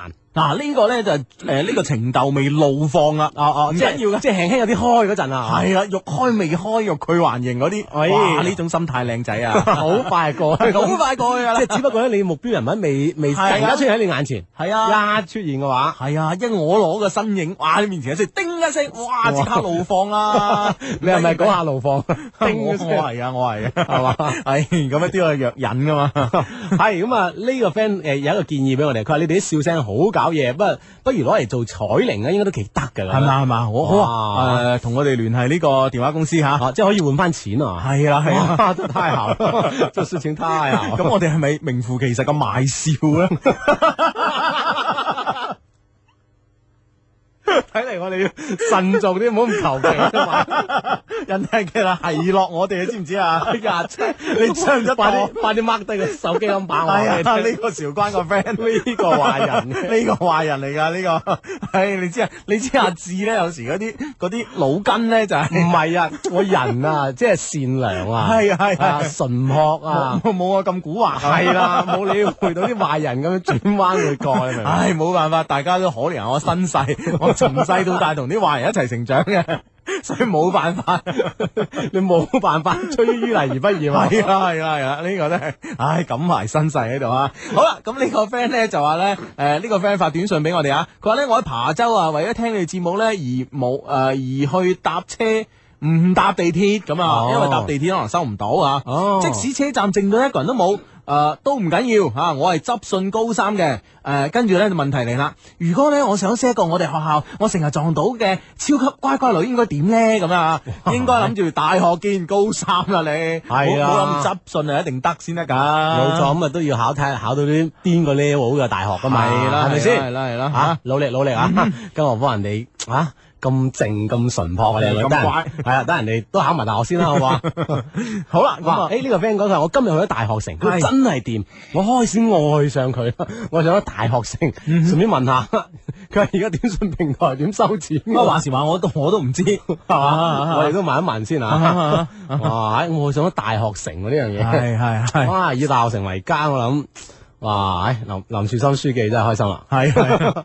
誒話時話咧，我個 friend 係係呢個誒誒呢個小谷圍嘅呢個街道主任啊，咁樣哦哦哦啊咁我嗰日我嗰日啊無意中我同佢計一條數啊，嗯哇！我話哇你好大啊，幾廿萬人喎，我話因為因為我睇個資料啊，嗯睇個資料喺呢個誒呢個姓呢個誒。誒明朝啊嚇，明朝初年啊咁樣啊，嗯咁基本上咧廣州嘅人口啊，差唔多係咁廿十零廿萬噶，啊哇即係都就即係就係屬於誒而家大學城框住咁多人咁樣。係啊係啊，就係一個街道主任嘅。哦真 係你冇話真係有真係幾位係，都幾係，都幾係啊！系啦，好好啦啦，，嗯，想好似呢啲 friend 咁通過短信同我哋溝通咧，手機發短信就 O K 啦，先撳英文字母 A。再加上你哋想要留俾我哋一啲嘅語言啦吓，嗯發送到嚟以下嘅 number，移動用戶發送到零五四六零九九三，聯通用戶發送到八五四六零九九三，咁就 OK 噶啦。嗯嗯，系啦，咁啊呢位 friend 咧就發诶短信嚟俾你嘅阿志，系咩？阿志你要加油啊！所有宣傳聲帶咧都係 Hugo 錄嘅，小心新 friend 咧唔知道你嘅存在啊！咁啊，呢個哇， 真係講得好，我整翻條錄 下先啦。啊系咁樣喺喺度講講啦，喺度講講咧，其實唔係所有宣傳聲帶都係 Hugo 錄嘅，咁咁樣大誒今今今次喺誒啱啱誒嚟到音樂電台誒音樂之星呢個大家庭咧，咁咧係有呢個誒兩個誒好掂嘅好掂嘅呢個音樂台嘅前輩嚇，啊同我哋錄嘅咁啊，係啦，佢誒嗰啲誒情況幾情況幾係啦係啦咁樣係啦一把男聲一把女聲，係啦好正，好多謝多謝多啊謝先咁樣嚇，咁咧其實咧另外咧，就算我霸住錄多啲，我相信大家都唔介意嘅。點解啊？咩？除非而家大家唔睇電視啊係咩？如果睇電視嘅 話，係 唉唉真係唔講。唉，算啦，有啦， 霸住晒。係喺咁啊！呢個短信咧，誒，唉幾唏噓啊！我睇咗之後，係啊，阿志點啊？佢呢個短信咧就話：唉，我同老公離咗婚啦，哎呦，喺一齊咧自己唔懂得珍惜，而家咧諗翻又後悔，好想同佢喺一齊，但係咧而家又唔可能。諗起件事咧，令我痛苦萬分，又唔知點好咁樣啊！唔知點解會唔可能啦嗬，嗯但係呢樣嘢咧，好多時候都係，畢竟即係兩個人相處一段時間啦嗬，好多好多嘢咧都會吓縈繞喺心中，有時都係揮之不去嘅。其實咧，我覺得咧就誒、呃第一就誒呢、個世界咧冇唔可能嘅嘢。首先我堅定呢個信念啊，係咪？嗯咁、我相信你同佢都係從一個陌生嘅個體，然之後結婚。結婚當時又冇諗住離婚㗎，都覺得呃離婚冇可能啦，我哋係咪先對？咁啊，最後又咪離咗婚，係咪先？ 所以呢個世界咧係冇乜嘢冇可能嘅事啊。咁所以咧，我覺得誒、呃第一法律上允許啊嘛，係咪先？係係咪？第二而家係基本上誒、呃你話復婚啊，哇！喺大佬人哋人哋最多話哇，你兩個玩咩啊咁樣， 但係都唔但係都唔會話唔會話即係用一個歧視眼光嚟睇翻你哋噶嘛，係咪先？所以我覺得咧誒、呃如果真係心生後悔呃咧誒誒，無論可能或者唔可能，表達俾佢聽，表達俾佢聽，係咯，啊哈咁樣無論對方處於一種咩狀態而家嗬，係啦其實你表可以將你自己嘅嘢講述一下。係啦，你表達俾佢聽，誒、如果可能嘅。就會繼續有可能。如果冇可能嘅話，你最基本咧，將自己嘅心聲咧，可以傾訴俾你一個誒、呃你誒點講嘅話，你想佢知道嘅嗰個人知咯。嗯啊哼，係啦，咁啊呢個嚟自江門嘅 friend 通過短信話俾你知，佢話我好中意我男朋友，分開咗三年之後呢，又復合咗啦，但係我哋親熱嗰陣呢，竟然冇感覺，唔知點解咁 樣，叫 yen 咩咩 n 咁啦嗬，yen 啦當吓嗯 yen o n 哦咁，就有兩個好好可愛嘅小笑容、小笑容、小公仔啊嘛，嗯啊，係咪呢種感覺仲未翻嚟啦吓？需要時間啊。係咪技巧問題咧？ 生疏嗰啲呢幾年嚟， 冇乜練新招。 無論 Hugo 點講都 好，我相信呢樣嘢可能係時間問題啊。誒，好多嘢感覺係需要一個一個時間過程，慢慢會翻嚟 嘅。既然大家互相咁中意嘅話，係咯係咯，嗯放心係咯，啊係咯係咯。好啦，咁啊呢位 friend 咧就 係誒誒誒呃呢位 friend，誒省實少啲啫，咁型 啊！係啦咁啊咁樣，誒咁樣誒咩懇請邀請雙低為五月省實第一屆 DJ 大賽決賽做評委，可否？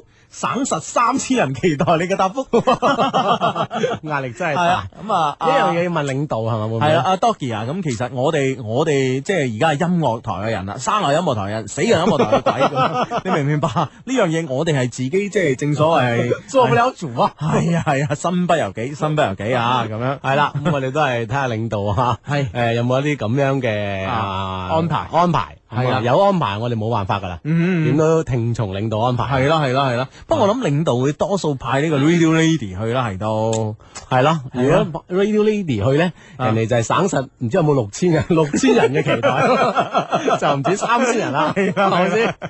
唔係唔係咁樣，我覺得啊，既然咧我哋個朵係 Radio Cow Lady 啊， 咁如果 Radio Lady 去咧，我哋我睇怕自己都會偷偷地去啊美垂去啊， 係啦，咁啊，我諗佢哋做評委會更加適合過我哋，唔係適合，因為大家都適合啊，大家都適合，我冇面虛啊。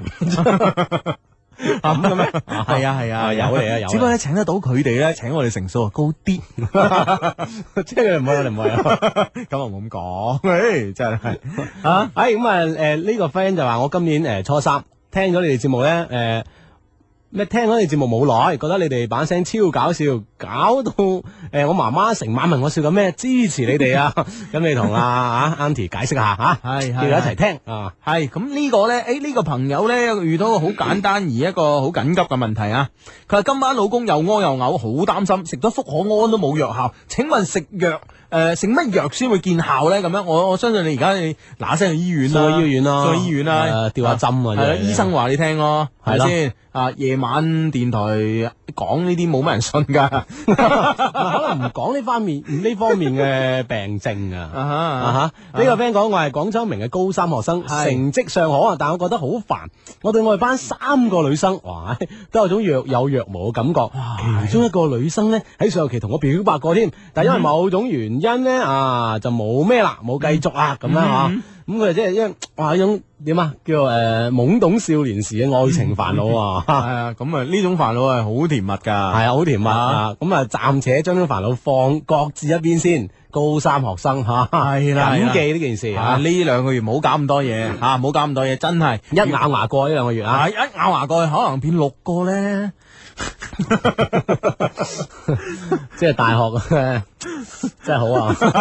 大學大學好嗱嗱一個好 地方，係啦係啦，誒哎呢位 friend 話：雙雙啊，你哋真係犀利 啊！我哋叫咗雙雙 啊，真係咁有人叫我哋低低文，有人叫我哋雙雙啊！呢樣嘢有乜所謂哦啫？係咪先？係喎係喎係係係咁樣，佢話連我女我連我同女朋友而家咩緊都抽時間幫襯你哋啊，好爽咁哦啊！咁唔知有咩好爽呢個定語係係只係我哋嘅節 目咧，定係啊定係咩啦定係你哋搞緊嗰樣嘢啦啊！真係呢呢個呢個 friend 講嘅，誒 Hugo 嗯誒好阿志好開心啊！今晚無意中打開電話，誒唔係打開心機，唔係打電話就聽到你哋把聲。你幾時走咗去音樂之星啊？唉，我哋上個禮拜嚟噶，啱啊啱到啫，係初到貴境啊啊！凳都未坐熱啊！系系系咁樣啊，咁啊多謝你啊！诶、如果你係有其他 friend 唔知我哋嚟咗音樂之星嘅，麻煩你通知聲。嗯哼，啊，順手幫下口啊吓。嗯哼嗯，啊不過阿志啊，诶，我覺得咧，嗯，我哋呢個節目咧嚟音樂台咧收聽率唔會高，唔哇！點解點解點解咁低調嘅？係低調。低調啲嘢向我 做啊， 唔啱你啊！唔係低調，係我有分析頭腦， 啊你都有啊，咁咧咁悲觀咧又，你諗下，我哋我哋以前做到街知巷聞，係啊係啊啲橋又街知巷聞，係啊係係啊咪，？咁令掌握我哋橋嘅人多，咁啊競爭咪又激烈咗咯。哦咁啊係，啊啊咁係但係咧，而家我哋轉咗嚟呢度台，嗯啲 friend 咧就唔想，即係諗住，誒我聽好啦，唔好俾其他人聽。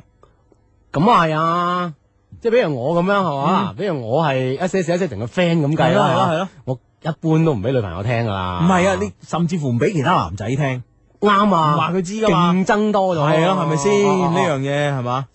知識決定命運啊嘛，係嘛？啊即係趁我哋街女嘅知識都決定街女嘅命運啊嘛， 甚至乎街決定自己嘅命運啊嘛，係咪先？ 甚至乎決定下一代命 運。咁大件事有乜理由講俾其他人聽？即係趁我哋咁樣一轉台，佢咧就咁樣啦，係就咁樣啦。 即係又唔可以話啲 friend 嘅，又係嘛？唔又冇話唔啱嘅呢樣嘢，係咪先？哇，咁咁啊咁點辦啊？有一句成語叫诶诶跛诶跛爪自珍係嘛？啊，一個爛掃把自己尚尚且即係珍藏，何況我哋一個咁勁嘅節目啊，都唔咁咁點辦啊？都冇乜計㗎啦。生 率低喎，啊呢就係命 運，真係天意弄人。 真系天意弄人啦，真系。咁我哋要开咗一片新天空嗯先得喎。系啦，所以咧，我同你讲，知識改變命運咧，其實又係改變緊我哋自己嘅命運， 我哋命運都也在被改變啊！唉，真係，唉我哋唔好向命運屈服啊！ 係啊，命運是對 手，永不低頭啊！系啦，咁啊，節目期間可以同我哋即係一齊商討呢個命運嘅方式都好簡單，嗯手機發短信系。先撳英文字母 A，再加上你哋想要同我哋傾偈嘅留言啦，係發嚟以下 number 啦。係移動用戶發送到零五四六零九九三，聯通用戶發送到八五四六零九九三，咁就 OK。嗯嗯，好啊，咁啊呢個 friend 咧 send 咗個短信俾我哋喎，佢話咧我中意兩個靚女，一個好有錢，性格開朗，一個好誒、呃一個咧就好耐感情啦，性格一般，唉，好鬼頭痛，點做幫幫手，兩位大佬咁樣。兩難嘅選擇啊，嗯一個好有錢，一一個咩啊？一個咧就係、呃識咗好耐，有幾呃誒有好耐嘅感情，哦啊有個兩難選擇。我誒。如如果啊，係如果俾咗我呢啲相對懶嘅人咧，我都係停留喺以前噶，嗯你停留喺以前，即係誒一動不如一 靜啊，係啦，識得耐啊，係嘛即？係啲老人家話頭 啊，畢竟都知道對方所想，佢又知道我諗啲乜，係係係嘛？咁我咧就處於一種誒，即係比較被動嘅狀態。嗯嗯啊，你咧？啊，我咧，我我覺得咧就係啊喺呢個現今嘅社會裏邊咧吓，嗱、sorry 啊，我唔嗯係、我唔係教壞大家，我只話諗我誒呢、我只係想知。我只講係你想自己嘅諗法俾人聽。系啊，我只係想講俾诶啲 friend 聽，呢個社會上有種咁嘅人咁樣諗 嘢， 有種仿如 Hugo 咁嘅人咁樣思考。係啦係啦係啦我我又聽下先。嗱，我覺得咧就咁嘅，我覺得咧就係、诶我嘅人咧，我覺得求變求新嘅。 你唔好將咗行為 俾一個咁 靚嘅名，戴一頂咁靚嘅帽，係咪先？ 陳世美，陳世美醒法， 哇！ 諗唔到早早知入咗個朵就冇事啦。 我都係改革家，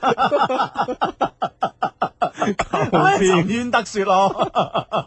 求變求生，咩壞人啊？你話？嗱嗱嗱嗱嗱，你你你聽我講，有壞人有壞人嘅道理啊。啱啊，有壞道 理係咪啊？聽下壞道理先啊！系咁样嗱，第一你同诶诶呢诶其中一個女仔有好耐嘅感情啦，OK，咁樣吓，咁樣明如果係好有好好嘅感情，好深嘅感情吓、啊令到你哋係诶令到你哋即係海枯石爛都唔會變嘅。咁你又會點會中意另外一個女仔呢？就肯定你而家相處咗好耐嘅呢個女仔身上呢，有某一種嘢係令你唔係完全接受嘅啊！但係呢，一個人诶、呃每個人呢都會有惰性。係惰性咧就好似阿志呢度，可能惰性會比較嘅比例會高啲，高啲啊。 可能可能我係有十個 percent，阿志可能有六十個 percent 咁樣 啊。有冇爭咁遠啊？你舉 例，咁啊有啲邏輯啦，舉例。係咁樣，哦誒冇冇冇冇打岔冇打岔。咁啊，所以咧就係、誒，當你見到一個新鮮嘅，可以刺激到你啊，你明唔明白？咁啊、證明你唔係百分之一百投入入去原來嗰個女朋友嗰度嘅，你明唔明白啫？即係你意思係，如果呢、個呢、個原來女朋友係百分之百好嘅話咧，呢個根本另一個人唔會躍入你嘅眼簾，根本唔就會係出現喺你視線以內。根本就係一個道理啦，係咪先？啊嗱，就好似我同我而家女朋友咁樣，係嘛？願聽其詳，冇人可以再引起我興趣啦。佢 冇聽節目係嘛？使唔使咁啊？佢冇聽咩？ 我諗冇，唉，啊，係喎係喎，今日阿 Kenny 滿月啊，咁哦咪 Kenny 個女滿 月，哦係喎，冇呢回事，中酒擺啊係唔嘛？係中酒，誒南海漁村，哦係啊，誒咁咪對面咯。唔係誒天河間， 啊真係你個人揸住晒係，係咁啊！你明唔明白？係咁樣㗎，你知唔知啊？啊，科型啦，係科晒落去㗎，你 明明唔明啊？哦即係掹唔出嘅。係啊係啊係啊，啊所以咧，原來女仔肯定有有啲嘢係男仔接受唔到嘅，所以先至新鮮嘅嘢先可以刺激到佢，系你啦，明唔明咁啊白，？既然咧就係嚇啊有明白嘅道理， 有唔明白嘅道理，咁你睇下佢佢自己輾轉反側諗 一諗，呢個道理啱你，跟住我嘅道理啱啊！ 係嘛？ 聽下啲 friend 講先啊，呢個 friend 講佢話：，哇，唉，Hugo 啊，即係原來你哋嘅聽眾真係多。佢話上次我喺诶课室入边提起你嘅名，竟然回頭率達到百分之九十十 嘅望出嚟，哇！係啊，唔少 friend 㗎我喺哋一個班上邊咁樣提一提啲同學，拎過嚟呢度唔算多噶嗯啦，係咯係啊，你係走入去咩中華廣場 啊，呢個呢個樓前嗰啲講咧，係係啦或者咩大學城啊樓上有兩個落 嚟啊，搏命認係 啊。系好嗱，呢呢個呢个 friend 系咁样讲嘅啊，两位大侠啊，小女子最近被情所困啊，嗯我个 friend 最近呢，为咗一个细佢两年嘅男仔而同佢初恋到诶，从佢初恋到而家五年嘅爱人分咗手，系、哇，普通嘅新鲜感，即系唔系唔通嘅新鲜，唔通新鲜感真系咁重要咩？嗱嗱嗱，睇下啱啱晒你啲坏人嘅逻辑啊！嗯唔係，我覺得新鮮感咧係一定有嘅，任何人對於任何嘅新鮮事物都有新鮮感嘅。關鍵係試咗下之後咧，誒覺得冇癮，你明唔明啊？就好似我咁啊，PS Two 咁啊，咁啊，誒玩咗下咁樣，誒誒其實都一般啫咁樣。咁誒，sorry 啊，PS Two 有有仲有冇拍緊㗎佢哋？誒有冇拍到我啦？都係一個商品啦。我哋已經得罪咗人 啦，係啊， 仲要得罪咗個大廠牌啊， 就哎係 啦，係啱啱想 sponsor 係咯，即係基本上試過我唔好玩嘅咁樣嗯咯。咁當然愛情呢啲嘢咧，嗱首先講愛情咧，唔係話啊嗯下下都立亂去試係啦，唔係話可以試嘅呢樣嘢啊，啊有啲嘢 翻唔轉頭啊係啊，有啲嘢翻唔到轉頭，所以咧只能夠靠你即係暗中去 試。 即系唔聲唔氣。唔係唔係，有有有啲好高境界人咧，就自己試緊都唔知嘅，啊 唔知自己試緊。所以我哋提下你 啦啊！唉，好啦，咁啊嗱嗱聲讀埋呢封信啦。哇，夠唔夠時間啊？有啲問，有啲問啊，有啲問就一陣先讀啊嗯啦吓。係啦係啦係啦，就分零鐘我就要我哋要半點報時啦。好啦，咁啊呢個呢、個诶呢、個 friend 咧就話咧诶诶，誒我前兩日喺飯堂見到個靚仔，我成餐飯咧都偷偷望佢，點知望望下咧，佢居然又望住我喎，我哋對望咗幾分鐘，我分幾鐘，下一步 點？繼續望，係係，分幾鐘使唔使行埋去咧？如果係男仔咁計，呢個女女仔嚟㗎。啊係女仔嚟嘅。哇！你就唔好喐啊！你要啊引佢過嚟啊，引佢過嚟係千祈唔好喐啊！你 係啊，下一步咧作含羞答答狀啊！望下佢又唔望，望下佢又唔望 啊。係啦，有少少怕醜咧，哇，好攞男仔命啊！我同你哇！講咁，對方用乜嘢行未行過嚟就暈低咗， 幾次都咁俾女仔呃 㗎。真噶嘛？啊 Music FM 音樂之聲聯同廣州潮樓仁愛醫院、皇庭家具城、中國建設銀行廣東省分行、叉叉食品敬請對時。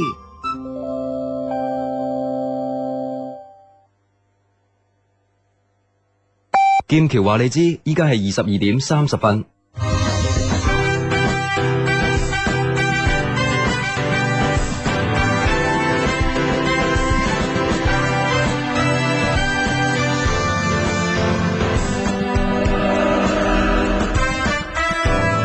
Music FM 音樂之聲，深圳、珠海、港澳地區 FM 九三點九兆赫。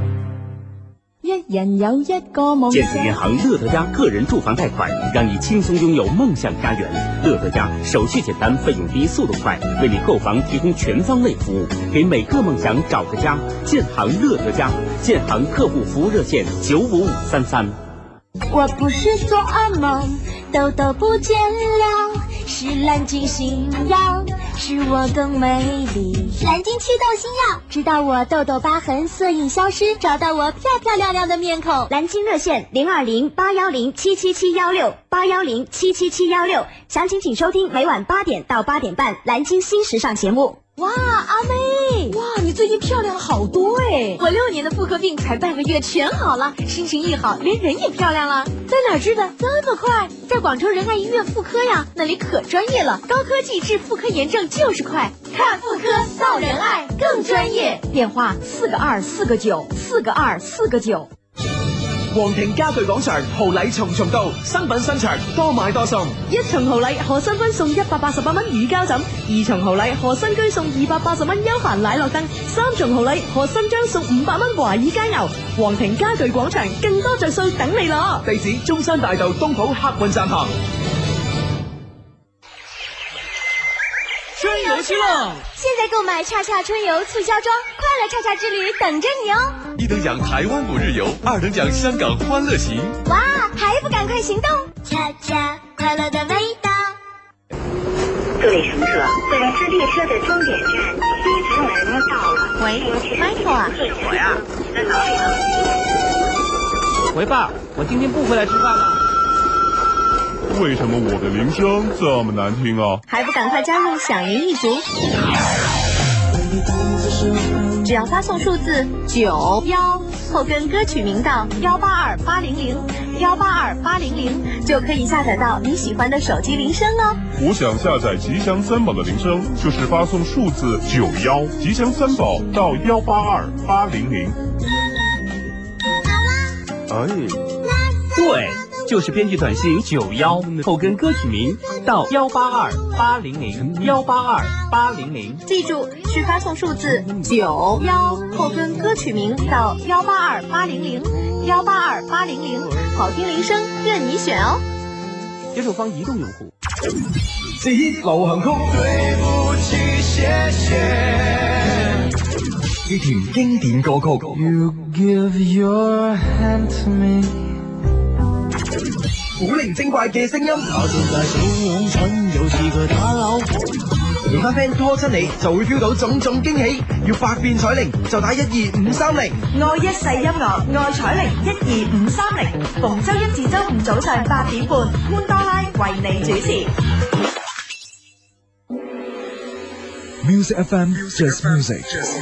新版音響世界節目將會增加到三個鐘頭播出，亦即係星期日上晝九點鐘開始，全國時間最長嘅 HiFi 節目。當然啦，每期節目咧會有好多新嘅環節、新嘅料，仲有每期都有獎品送俾大家嘅。咁你想唔想聽下？三一二音樂之聲就是音樂，快活球賽而家開始，只見林兒左腳傳俾右腳，帶住個波衝入對方禁區，哇！一個長傳，咦個波呢？呢場球賽真係咁睇喎，從星期一睇到星期五。咦？哦，揾到個波，揾到個波啦！但係點解隻咗俾啦啦隊嘅 Radio Lady 呢？等我過去採訪下先。誒，兩位點解個波會踢咗個星期六，仲要俾埋你哋呢？冇錯啊，係要俾我哋噶。天生浮人周末版之動感地帶九九三，我的鬥獸地盤，星期六晏晝兩點，東村三樓直播室 Radio Lady 為你打氣主持。我哋同一陣線踢出漂亮，嚟現場睇仲精彩啊！鼻炎演好了，每天好心情。可我就惨啦，天天打喷嚏、头痛、鼻塞、流鼻涕、咽喉肿痛，都五年了，怎么都治不好。快到广州仁爱医院呢，那里治鼻咽炎与众不同。广州仁爱医院专业的鼻咽炎中心，采用独特疗法一针灵，直接鼻咽喉用药，鼻咽炎一针就灵。同时引进绿色无痛技术纳米波，对各种鼻咽炎有奇效。广州仁爱医院采用高科技鼻内窥镜神经阻断术，彻底解决。广州仁爱医院治鼻咽炎这么好，我马上就去。地址：中山八路公交总站对面，仁爱天河医院天河城广场购书中心斜对面。电话：四个二四个九。情況十，面對女仔喺某方面嘅主動，如果嗰個男仔係好愛佢嘅話， 咁真係好難拒絕噶。星期六日晚九點打後有情況，一些事，一 些情，friend 嚟啊嘛！情況十六，一腳踏兩船嘅人唔容易，其實做嗰條船嘅人亦都唔容易，因為嗰條船首先要有魅力，而且仲要擁有另外一條船不具備嘅魅力，咁先至有資格做船。星期六日晚九點打後有情況，一些事，一些情，friend 嚟啊嘛！係啦，情況出現啦，咁啊，呢個造船理論都幾緊要啊！係啊， 造船理論好難揣 摩，令廣州造船廠都拗晒 頭。港船國際不知如何是好。係啦，咁啊，你聽緊節目依然仲係呢個逢周六周日都會出現節目啦。咁啊，星期六咧喺九點半到十一點咧都會有。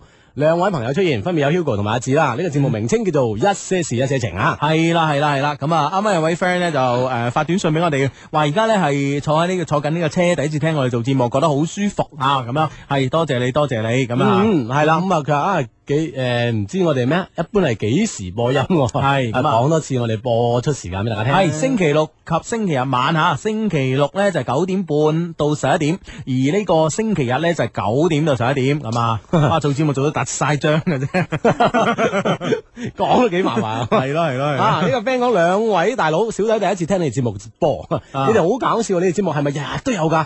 女仔望住你哋。就係對你有好感係咪咧？咁即係女仔望住你係咪就係對你有好感咧？咁樣啊咁我覺得诶女仔肯望住你咧，最基本唔會厭惡你咯。啊睇多你一眼都想嘔嗰啲，又點會望你咧？係咪先？咁啊冇錯啦咁你好感咧，我覺得係言之尚早咁樣咯。吓咁咧就诶，不過咧你聽日可以再試一試。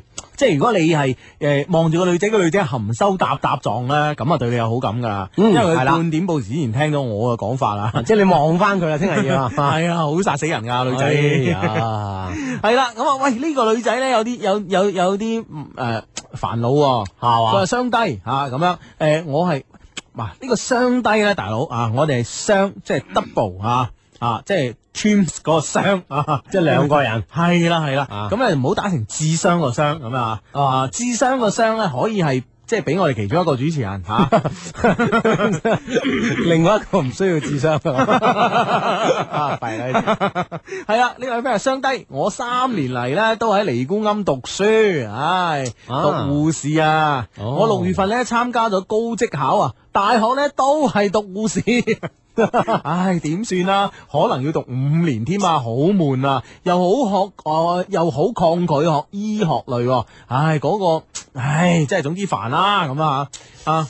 咁我係咪注定咧就唔識唔到男朋友咧？嗱，首先咧，我覺得咧就係、呃第一就係話咧呢個誒。呃而家咧都有男護士嘅，而且男護士嘅數量咧係日趨增多嘅，係啦，越嚟越多。系啦，但係呃誒第二咧就係話護士咧，基本上喺喺我呢個咁狹隘嘅想像力入邊咧，都係同醫生 系嘛？咁啊，第三咧，其實喺高校咧，呢、一類型嘅學校咧，係其實好受歡迎嘅。嗯係啊，好多和尚子咧係及住紛㗎。紛想同你哋聯誼啊、啊係啊聯歡啊、誒咩野營露營系啊，嗱，我你同你講啊，呢呢個 friend 你你冇打你個名啦，發短信唔好打名啊，啊誒呢個姑且叫做呢個四四六七嘅 friend 啦，咁嗱我佢手機仲有四個冧啊嘛，明白咁樣明白明白係咁樣， 咁嗱，我同你講，我同你講，如果咧你係讀一間即係話誒女生誒、呃比較少啊，咁樣而男生比較多嘅校咧。你覺得會唔會特別受男生歡迎呢？當然，答案係肯定嘅嚇。咁你又因為個基數大啊，係啊。咁你又想象下，你讀一個男女生差唔多，而且咧男女生嘅質素都唔會特別標青嘅話，咁你嘅受歡迎程度會唔會增大增大呢？呢個答案肯定係否定嘅。嗯，但係你你諗下你而家呢個狀態，你全校都係百分之九十係女生。哇！咁呢間學校已經係男生嘅夢想嚟嘅，你知唔知係啦啊？夢想王國。夢想嚟㗎，烏托邦嚟㗎。接住嚟呢五年期間， 係啊哇，你哋真係忙啊！你要學識嘅就係一樣嘢， 拒絕絕。 冇計啊！呢樣嘢好難學噶，而啊且都有啲默契㗎啲嘢 終於嚟 啦，終於嚟啊！ 節目又差唔多結束 啊！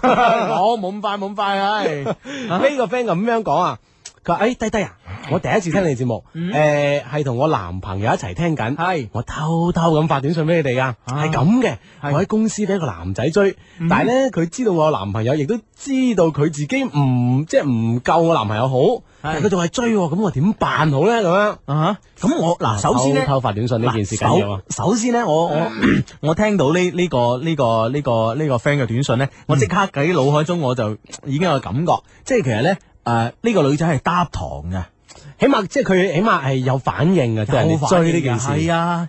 係可見女仔幾虛榮啊咧，又話喂一喂佢兩個一齊聽 緊嘅喎， 好弊啊！佢 偷偷發短信去啊喂下我廁所咁嗱嗱樣。嗯我覺得咁樣啦，我覺得咁樣啦，我覺得咧就係其實咧喺誒誒誒呢個世界好啲嘅女仔，誒、第一都有人追，第二呢個一定嘅誒基本上都有男朋友啊，嗯呢樣嘢咧其實我哋係呃誒唔可以迴避嘅事實嚟嘅。係咪先？啊哈啊咁、哈當然即係話，誒、呃有咁多人追你，咁你咪多啲選擇嘅餘地咯，係咪先？我唔係話你要同而家男朋友分手，而係話咧，你可以誒誒、呃我覺得你可以誒、呃公司追你嗰個咧，你我覺得你唔需要俾咩反應佢，我覺得你唔完全唔需要俾咩反應佢，而係咧你享受下你而家呢種感覺，我覺得好美妙啊呢種感覺。系啦，咁啊，即係暫時咧，聽你所講咧，佢係不如你男朋友吓，嗯咁就啊按照 Hugo 所講咧，係啊辦法係啱嘅。啊享受下呢種感覺係咪先？有男朋友，但係隔離有人追，有人獻殷勤，哇！呢種 feel 幾好啊，真係。但係呢種道理把握住喎，係係係第一你要防住你公司入邊有男朋友嘅針，嗯 呢個好關鍵啊！除此之外你就唔使咩擔憂啊，嗯啊系咁啊，跟住呢呢啲 friend 咧都可以同我哋發短信嘅，就係一個辦法好簡單 吓。呢啲 friend， 我哋啲 friend 啦，A E 加 上你知唔知我聽到 lady friend lady L A D Y， 呢個又係一個夢想，全部都係 lady friend。 A 加上你哋嘅留言，發嚟以下 number，移動用戶發送到零五四六零九九三，聯通用戶發送到八五四六零九九三。嗯，就可以即時咧通過呢個短信平台咧同我哋產生即時嘅關係啊，咁樣好啦，咁啊呢封 email 咧攞喺手上邊啦，啊又要同大家一齊誒分享下嚇。誒，Dear Hugo and Gigi 嚇，我係第一次咧寫 email 俾你哋，希望咧你哋可以幫幫我啦。呢樣嘢煩咗我好耐啦，好矛盾。但係咧，因為你哋冇做節目咁耐啊，所以冇機會揾你哋幫手咁啊。誒，而家終於有啦，咁 啊，佢係咪覺得 可以揾我哋幫手好開心啊？係咯係咯係咯，應該係有有困難先揾我哋㗎喎。係咯係咯，咪有困難咯，唉，煩咗好耐嘛，話咗啦嘛，啊係哈。我一個咧將近要移民去外國嘅女仔啦，不過咧得閒咧應該都會翻下嚟嘅嚇， 咁樣係歡迎你歡迎你，翻嚟打個轉啊！係啦係啦係啦，咁其實咧你誒、呃去咗外國咧，都依然可以誒喺、網上咧聽翻我哋節目嘅嚇。嗯咁、樣除咗上我哋呢個音樂誒、呃台嘅呢個網站啦嚇，啊可以節目重温之外啦，www dot fm 九九三。dot com dot cn 誒 dot cn 啊 Yeah 呢個上面可以重温我哋節目咧，可以聽翻啊。咁樣之外咧，仲可以咧上網係 download 我哋節目嘅，係三個 w dot l o v e q dot cn love q dot 冇錯 cn 三個 W dot love q dot cn 啊，系 L O V E Q dot C N 都 Yeah 可以 down 我哋節目嘅，好啊冇錯。啊，咁樣啊，咁樣歡迎你得閒翻嚟，咁樣啊，咁啊翻嚟坐下咯， 吓飲杯茶，咁樣就唔想到啦。誒哎跟住有有困難啦，人哋系系系咁啊！最近呢，我識咗個男仔啊，佢對我好好，我自己呢都好中意佢。呢、個呢係我嘅初戀嚟噶。話咁快呢，我哋又拍咗拖三個月啦。哦不過呢，近排呢，經常呢，佢要求呢同我诶咩咩咩喎咁樣。哇！真係咩咩咩咩呢？咁女仔有初戀，個男仔又要佢咩咩咩咁，大家都知咩咩咩噶啦。即係 M L 係嘛？啊老人家即係咩叫老人家？老而離堅啊！真係 咩用詞啊？呢個即係向我哋啲唔係唔係聽眾表述清楚，係係我呢個 friend 想 講乜？系系咁啊吓，诶，其實咧佢咧就叫我俾第一次佢啊，佢話咧驚我哋去咗外國咧會忘記佢啊，會同第二個一齊啊，佢冇信心，所以咧只有诶咁佢先會覺得有信心同埋有保障咁啊。哦啊，有時咧我真係有啲衝動想俾佢噶，因為咧 feel 呢樣嘢咧，哇嚟就嚟啦咁樣 吓，咁咁的確係嘅。啱嘅，系，但系咧，我一樣對佢都好冇信心、喎。我驚佢會好似我身邊啲 friend 诶诶啲啲 friend 咁啊，一同人哋孭完呢，就一腳飛起人，趙元松。所以咧，我仲未應承佢啊，但系咧，我又好驚自己唔唔喺廣州咧，啊诶唔喺佢身邊陪佢咧，佢會四周圍去溝女、喎。唉，真係好矛盾啊！係 friend 就幫下手啦，今日你哋第一日重新開 show 啊，當幫下呢、個个呃第一次拍拖又冇乜經驗嘅女仔啦，阿喵啊！嗯，即係其實男女雙方都驚對方，即係呢個呢個呢個分開啊，驚對方係誒咁啊，希望可以攞啲咩咧，就留住對方嘅記憶耐啲係啦咁係啦係樣啦，就諗到呢個辦法啦。嗱嗱，以你以你嘅角度，你覺得應該點啊？呃我我企喺阿喵嘅角度咧吓，係就我覺得咧，就算係同佢 M L 嘅 話咧，其實都唔，如果佢真係想喺喺你離開，即係啊即係出咗國之後，佢想戒女嘅話咧，啊哈呢樣嘢真係唔可以留住佢嘅。係 啊，係啦基本基本上基本上嗱嗱，你就算俾咗佢，咁你出咗去，佢一定係唔戒嘅咩？係冇錯馬咯手佢食之如金饴，哇！咦咁正啊，呢種 feel 咁樣係咪？ feel 就開始砰砰聲嚟啦，係爸爸聲唔同嘅女仔身上揾呢種 feel 啦，咁你點啊？係咪先？啊，到時佢仲怨你添，係咯，喂，叫係咩佢去咗咁遠嘅地方啊， 係咪一盞害咗你，益咗佢，又害咗其他姊妹？害咗你益咗 佢，又害咗其他姊妹，哇，都幾流暢啊 佢。系咪 先？得得系咪先？所以呢樣嘢嗯咧，阿 Miu 诶，冇咁傻女啦。我覺得咧，嗱，應該咁樣。嗱嗯，我覺得咧就係诶诶，中國嘅说話叫發乎情，止乎禮咁啊吓，咁樣咁，但係咧今時今日咧，可能咧就呢句話咧，可能會有人覺得老土，啊但係 feel 呢好啲勾咁人哋話係啦，啊呃我覺得 feel 呢啲嘢咧，诶，好似你話齋話嚟就嚟嘅。係咪先？唔好因為咩原因咩藉口而去做一啲咁嘅事情。如果你當時真係好想同佢做，冇其他原因，一種動物嘅原始衝動，一種多酚肽喺呢個大腦入邊嘅分泌好強烈，係啦係嘛冇你去做因為話我要出國啊，係我要 點點點啊，係為咗佢以防佢做乜做乜咧，我就要點點做係啊，咁呢樣樣嘢冇前提噶，我同你講啊哈，喵，係呢封信嚟得及時啊，係啊相信可以咧，就唔知可唔可以及時剎住你掣啊，係咁樣，係咁樣誒。好啦，咁咧啊就喂呢、個時呢、個呢、個時間咧，係咪要讀呢封好長呢封咧？係嘛？誒呢個時候咧就夠時間讀呢封好長嘅 呢封。唉，但係咧都睇翻短信平台先啦。係咁啊咁短信平啊！啊呢嗱呢個 friend 係咁樣講嘅，係係佢哇唉，終於聽到你哋把聲啦，嗯我部心機發晒毛啦，係啊，我係芳嚟自芳村嘅啤啤熊，我嚟報到啦， 終於可以唔發毛啦啊嚇雖然係回南天， 但係我哋做緊節目啊，嗯嗯嗯，嗯系啦，咁啊吓，OK 啦，咁咧就诶呢 位 friend 咧就話，唉，今日無啦啦領到呢個台，诶無意中聽到呢個節目喎，咁樣，哇，原來呢個節目真係咁好聽㗎，咁樣，唉，你已經錯過咗你人生之中最好嘅兩年 幾啊，不過唔緊要，唔緊要，你先珍惜嘅話咧，啊嚟緊啊 更加有好嘢聽啊！咧，我覺得你聽你哋節目咧，冇翻咁上下嗰種知識咧，都唔會覺得好笑啊！都唔知咩叫嗰種知識啊！其實你哋有冇女朋友嘅啫？嗱嗱我同你講咧唔係我哋首先問啦，呢個男仔係女仔先？誒唔緊要啊，其實啊我我想答一答佢啊，啊，你答啊！哦，我覺得咧，其實咧，誒、基本上咧，我哋誒、無論係心智咧，定係生理上咧嘅、教育咧，啊，從中學到大學咧，嗯係都令我哋掌握咗好多嘅知識。係啦，所以咧，而且而且我哋喺甚甚至到而家，我哋仲不斷咁求 知。啊係咪先？係啊係啊係啊不斷咁求知，係啦，所以呢樣嘢好緊要啊。 所以我哋應該算係有翻上下嗰方面嘅知識嘅。唉，好多多謝呢位 friend 繼續，其實佢應該係俾種鼓勵我哋啊，係係叫我哋係更加咁樣學多啲嘢，明唔明啊？多謝啊！唉，咁呢個 friend 發短信嚟，唉呢排超煩啊！究竟係揀拍拖好咧，定係唔拍拖好咧？拍拖咧，我就覺誒、呃拍拖咧，我就覺得啲人 好傻；唔拍拖咧，又覺得好孤單、 喎。唉，都唔知點算好。拍拖覺得啲人好傻，唔拍拖覺得自己好傻。啊我唔知你去到 邊個年齡啊？係係但係如果係適齡嘅話，拍拖都係一種好甜蜜嘅嘢嚟嘅。系咯系咯，唔係我覺得咧呢種咧仲係仲係未如我今日所講呢個情竇怒放啊！哦哦，你明唔即明係啊冇，即係冇嗰種誒，冇一個觸發點，係啊令係啊佢怒放。怒放係啦，哇喺路度都放 噶，你明？嗰個好緊要啦。呢個先叫怒放啊嘛！ 哦，系啦，即啊系意思话你嘅真命天子咧，未出现喺你眼前，一出现你就会，诶、你唔会唔会有呢种烦恼啊，唔嗯会犹豫啦，吓、知道未啊？哇你慢慢都揾啦，啊吓、係係係咁啊吓，好啦，咁啊呢位 friend 咧就诶呢個短信咧都幾得意噶，唔係唔係呢呢呢個呢個 email 都幾 email 啊，哎係呢個 email 系我幾哋得充满感情嘅电子邮箱 eq 二零零三 at 一六三 dot net 系啦，再重复一次啊，系 EQ 二零零三 at 一六三 dot net，系啊系 dot net。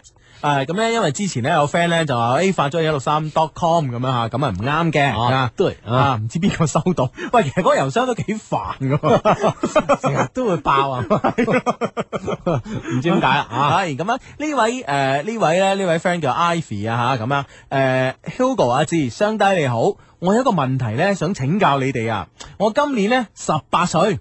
我同我 boyfriend 咧一齊已經三年半啦，哇，早戀， 哇！你嘅呢個早戀嘅朋友，係 啊，真係到咗十八歲先敢同我哋講啊！係啊係啊， 如果唔係俾我鬧啊，鬧， 揞住揞住 啊，當我哋家長咩？ 早戀嘅 Ivy 啊，係咁樣，但係咧，誒、佢開始咧就佢依家咧開始想同我 M L 啦，哇，都有啲常識噶喎啊，都知道成人咗先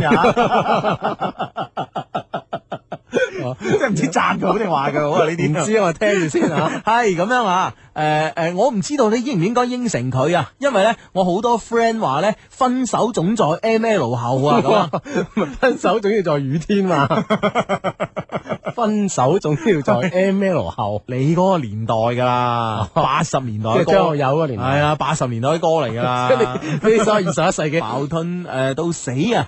我呢 B F 呢對我好好嘅，咁耐以嚟呢都冇任何出軌嘅跡象嚇。嗰誒嗰陣時呢有個女嘅暗佢，佢都唔理嗰個女噶。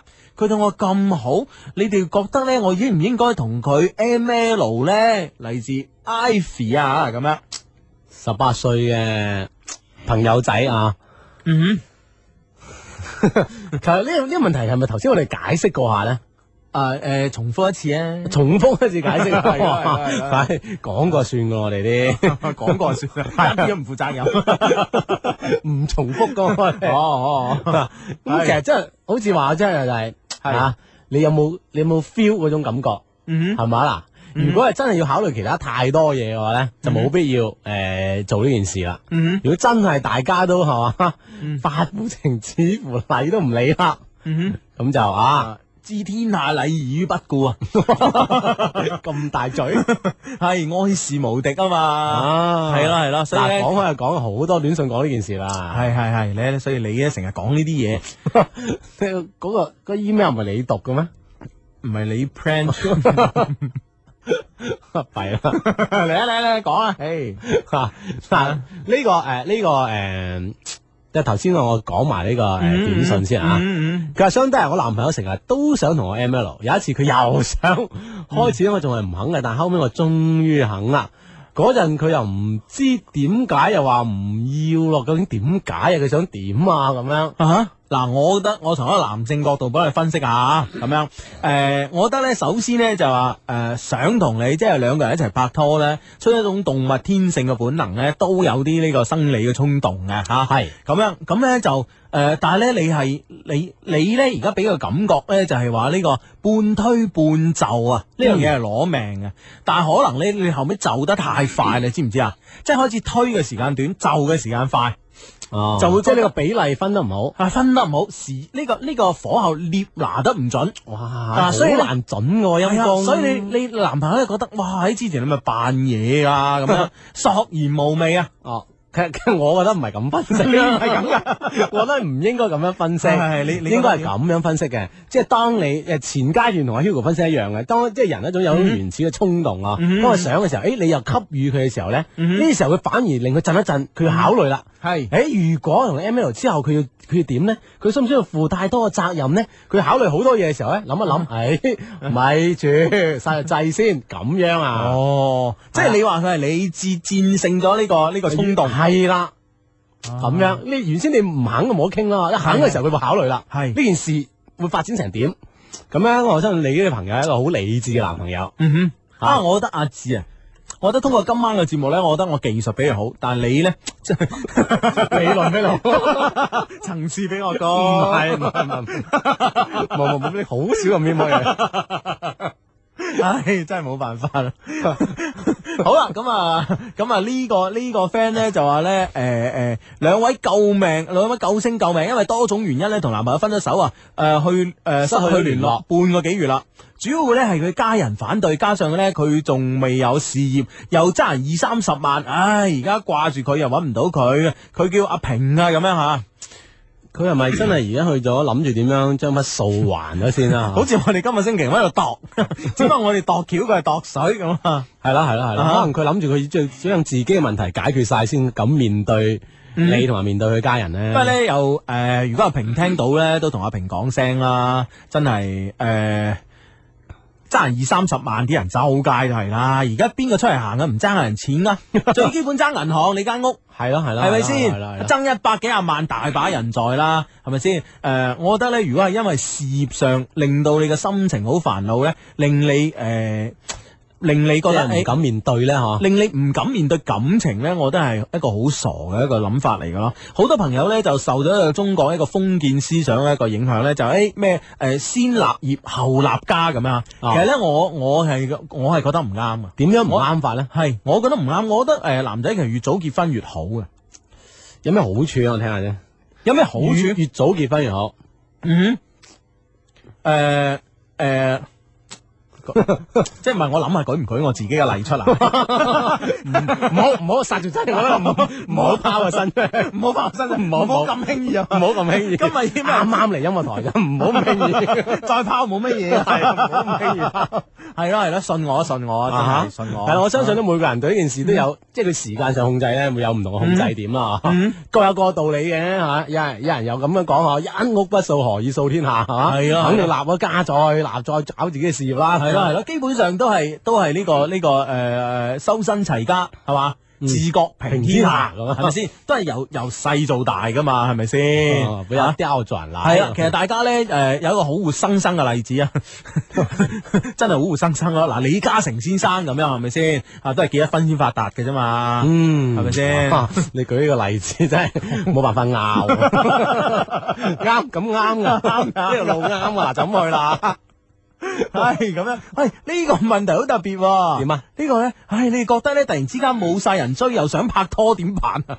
咁你 就要 啊，散发你啲魅力發電啦啊！係咯係咯係咯，嗯啊哈喺嗱呢個 friend 就咁樣講，佢話嗱你千祈唔好動我手機尾數啊，好嗯冇問題啊！嗱呢啲 friend 係醒目噶，係寫喺前邊啊將呢句係話，如果寫寫喺後後邊我就讀 噶嘛，讀埋呢句話出嚟之後，仲要相低啊！琴晚咧，我男朋友攬住我嗰陣咧，想同我 kiss 啊啊，但係我當時咧我就唔想拒絕佢咁樣。嗯哇！呢件事咧帶帶嚟聽晚有啲嘢講啊。系啊，诶，呢個呢個，不如咧，我哋聽晚咧就講呢個話題啊，志吓。係啊就我哋其實聽晚話題咧，我想講係 kiss 啊，啊，K I S S 啊啊，其實 kiss 咧就係呢個诶接吻啊，吓啊，俗稱嘴咁啊。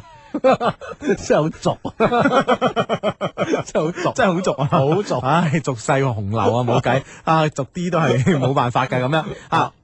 咁其實呢呢、個一個呢、個咧係一個表達感情嘅方式嚟嘅。咁但係我哋點解會運用呢、個誒、呃方式嚟表達感情呢？同埋我哋用呢個 kiss 咧可以表達啲咩感情呢？係啦啊聽晚呢，啊攞呢個做話題。嗯係啦，即係人誒人與人之間嗬，有好多身體嘅接觸咧，可以表達呢種感情嘅交流啊。嗯但喺 kiss 呢方面咧，哇！呢個咧又好好多經常用啊。係啦係啦係啦啊，咁、所以咧喺呢度咧，我哋有一個少少嘅投票嘅，係啦，大家可以對呢個 kiss 咧啊，對戀愛中嘅 kiss 咧就誒做一個我哋想做一個少少嘅調查，大家咧不妨咧登錄呢個網站啊，三個 W dot。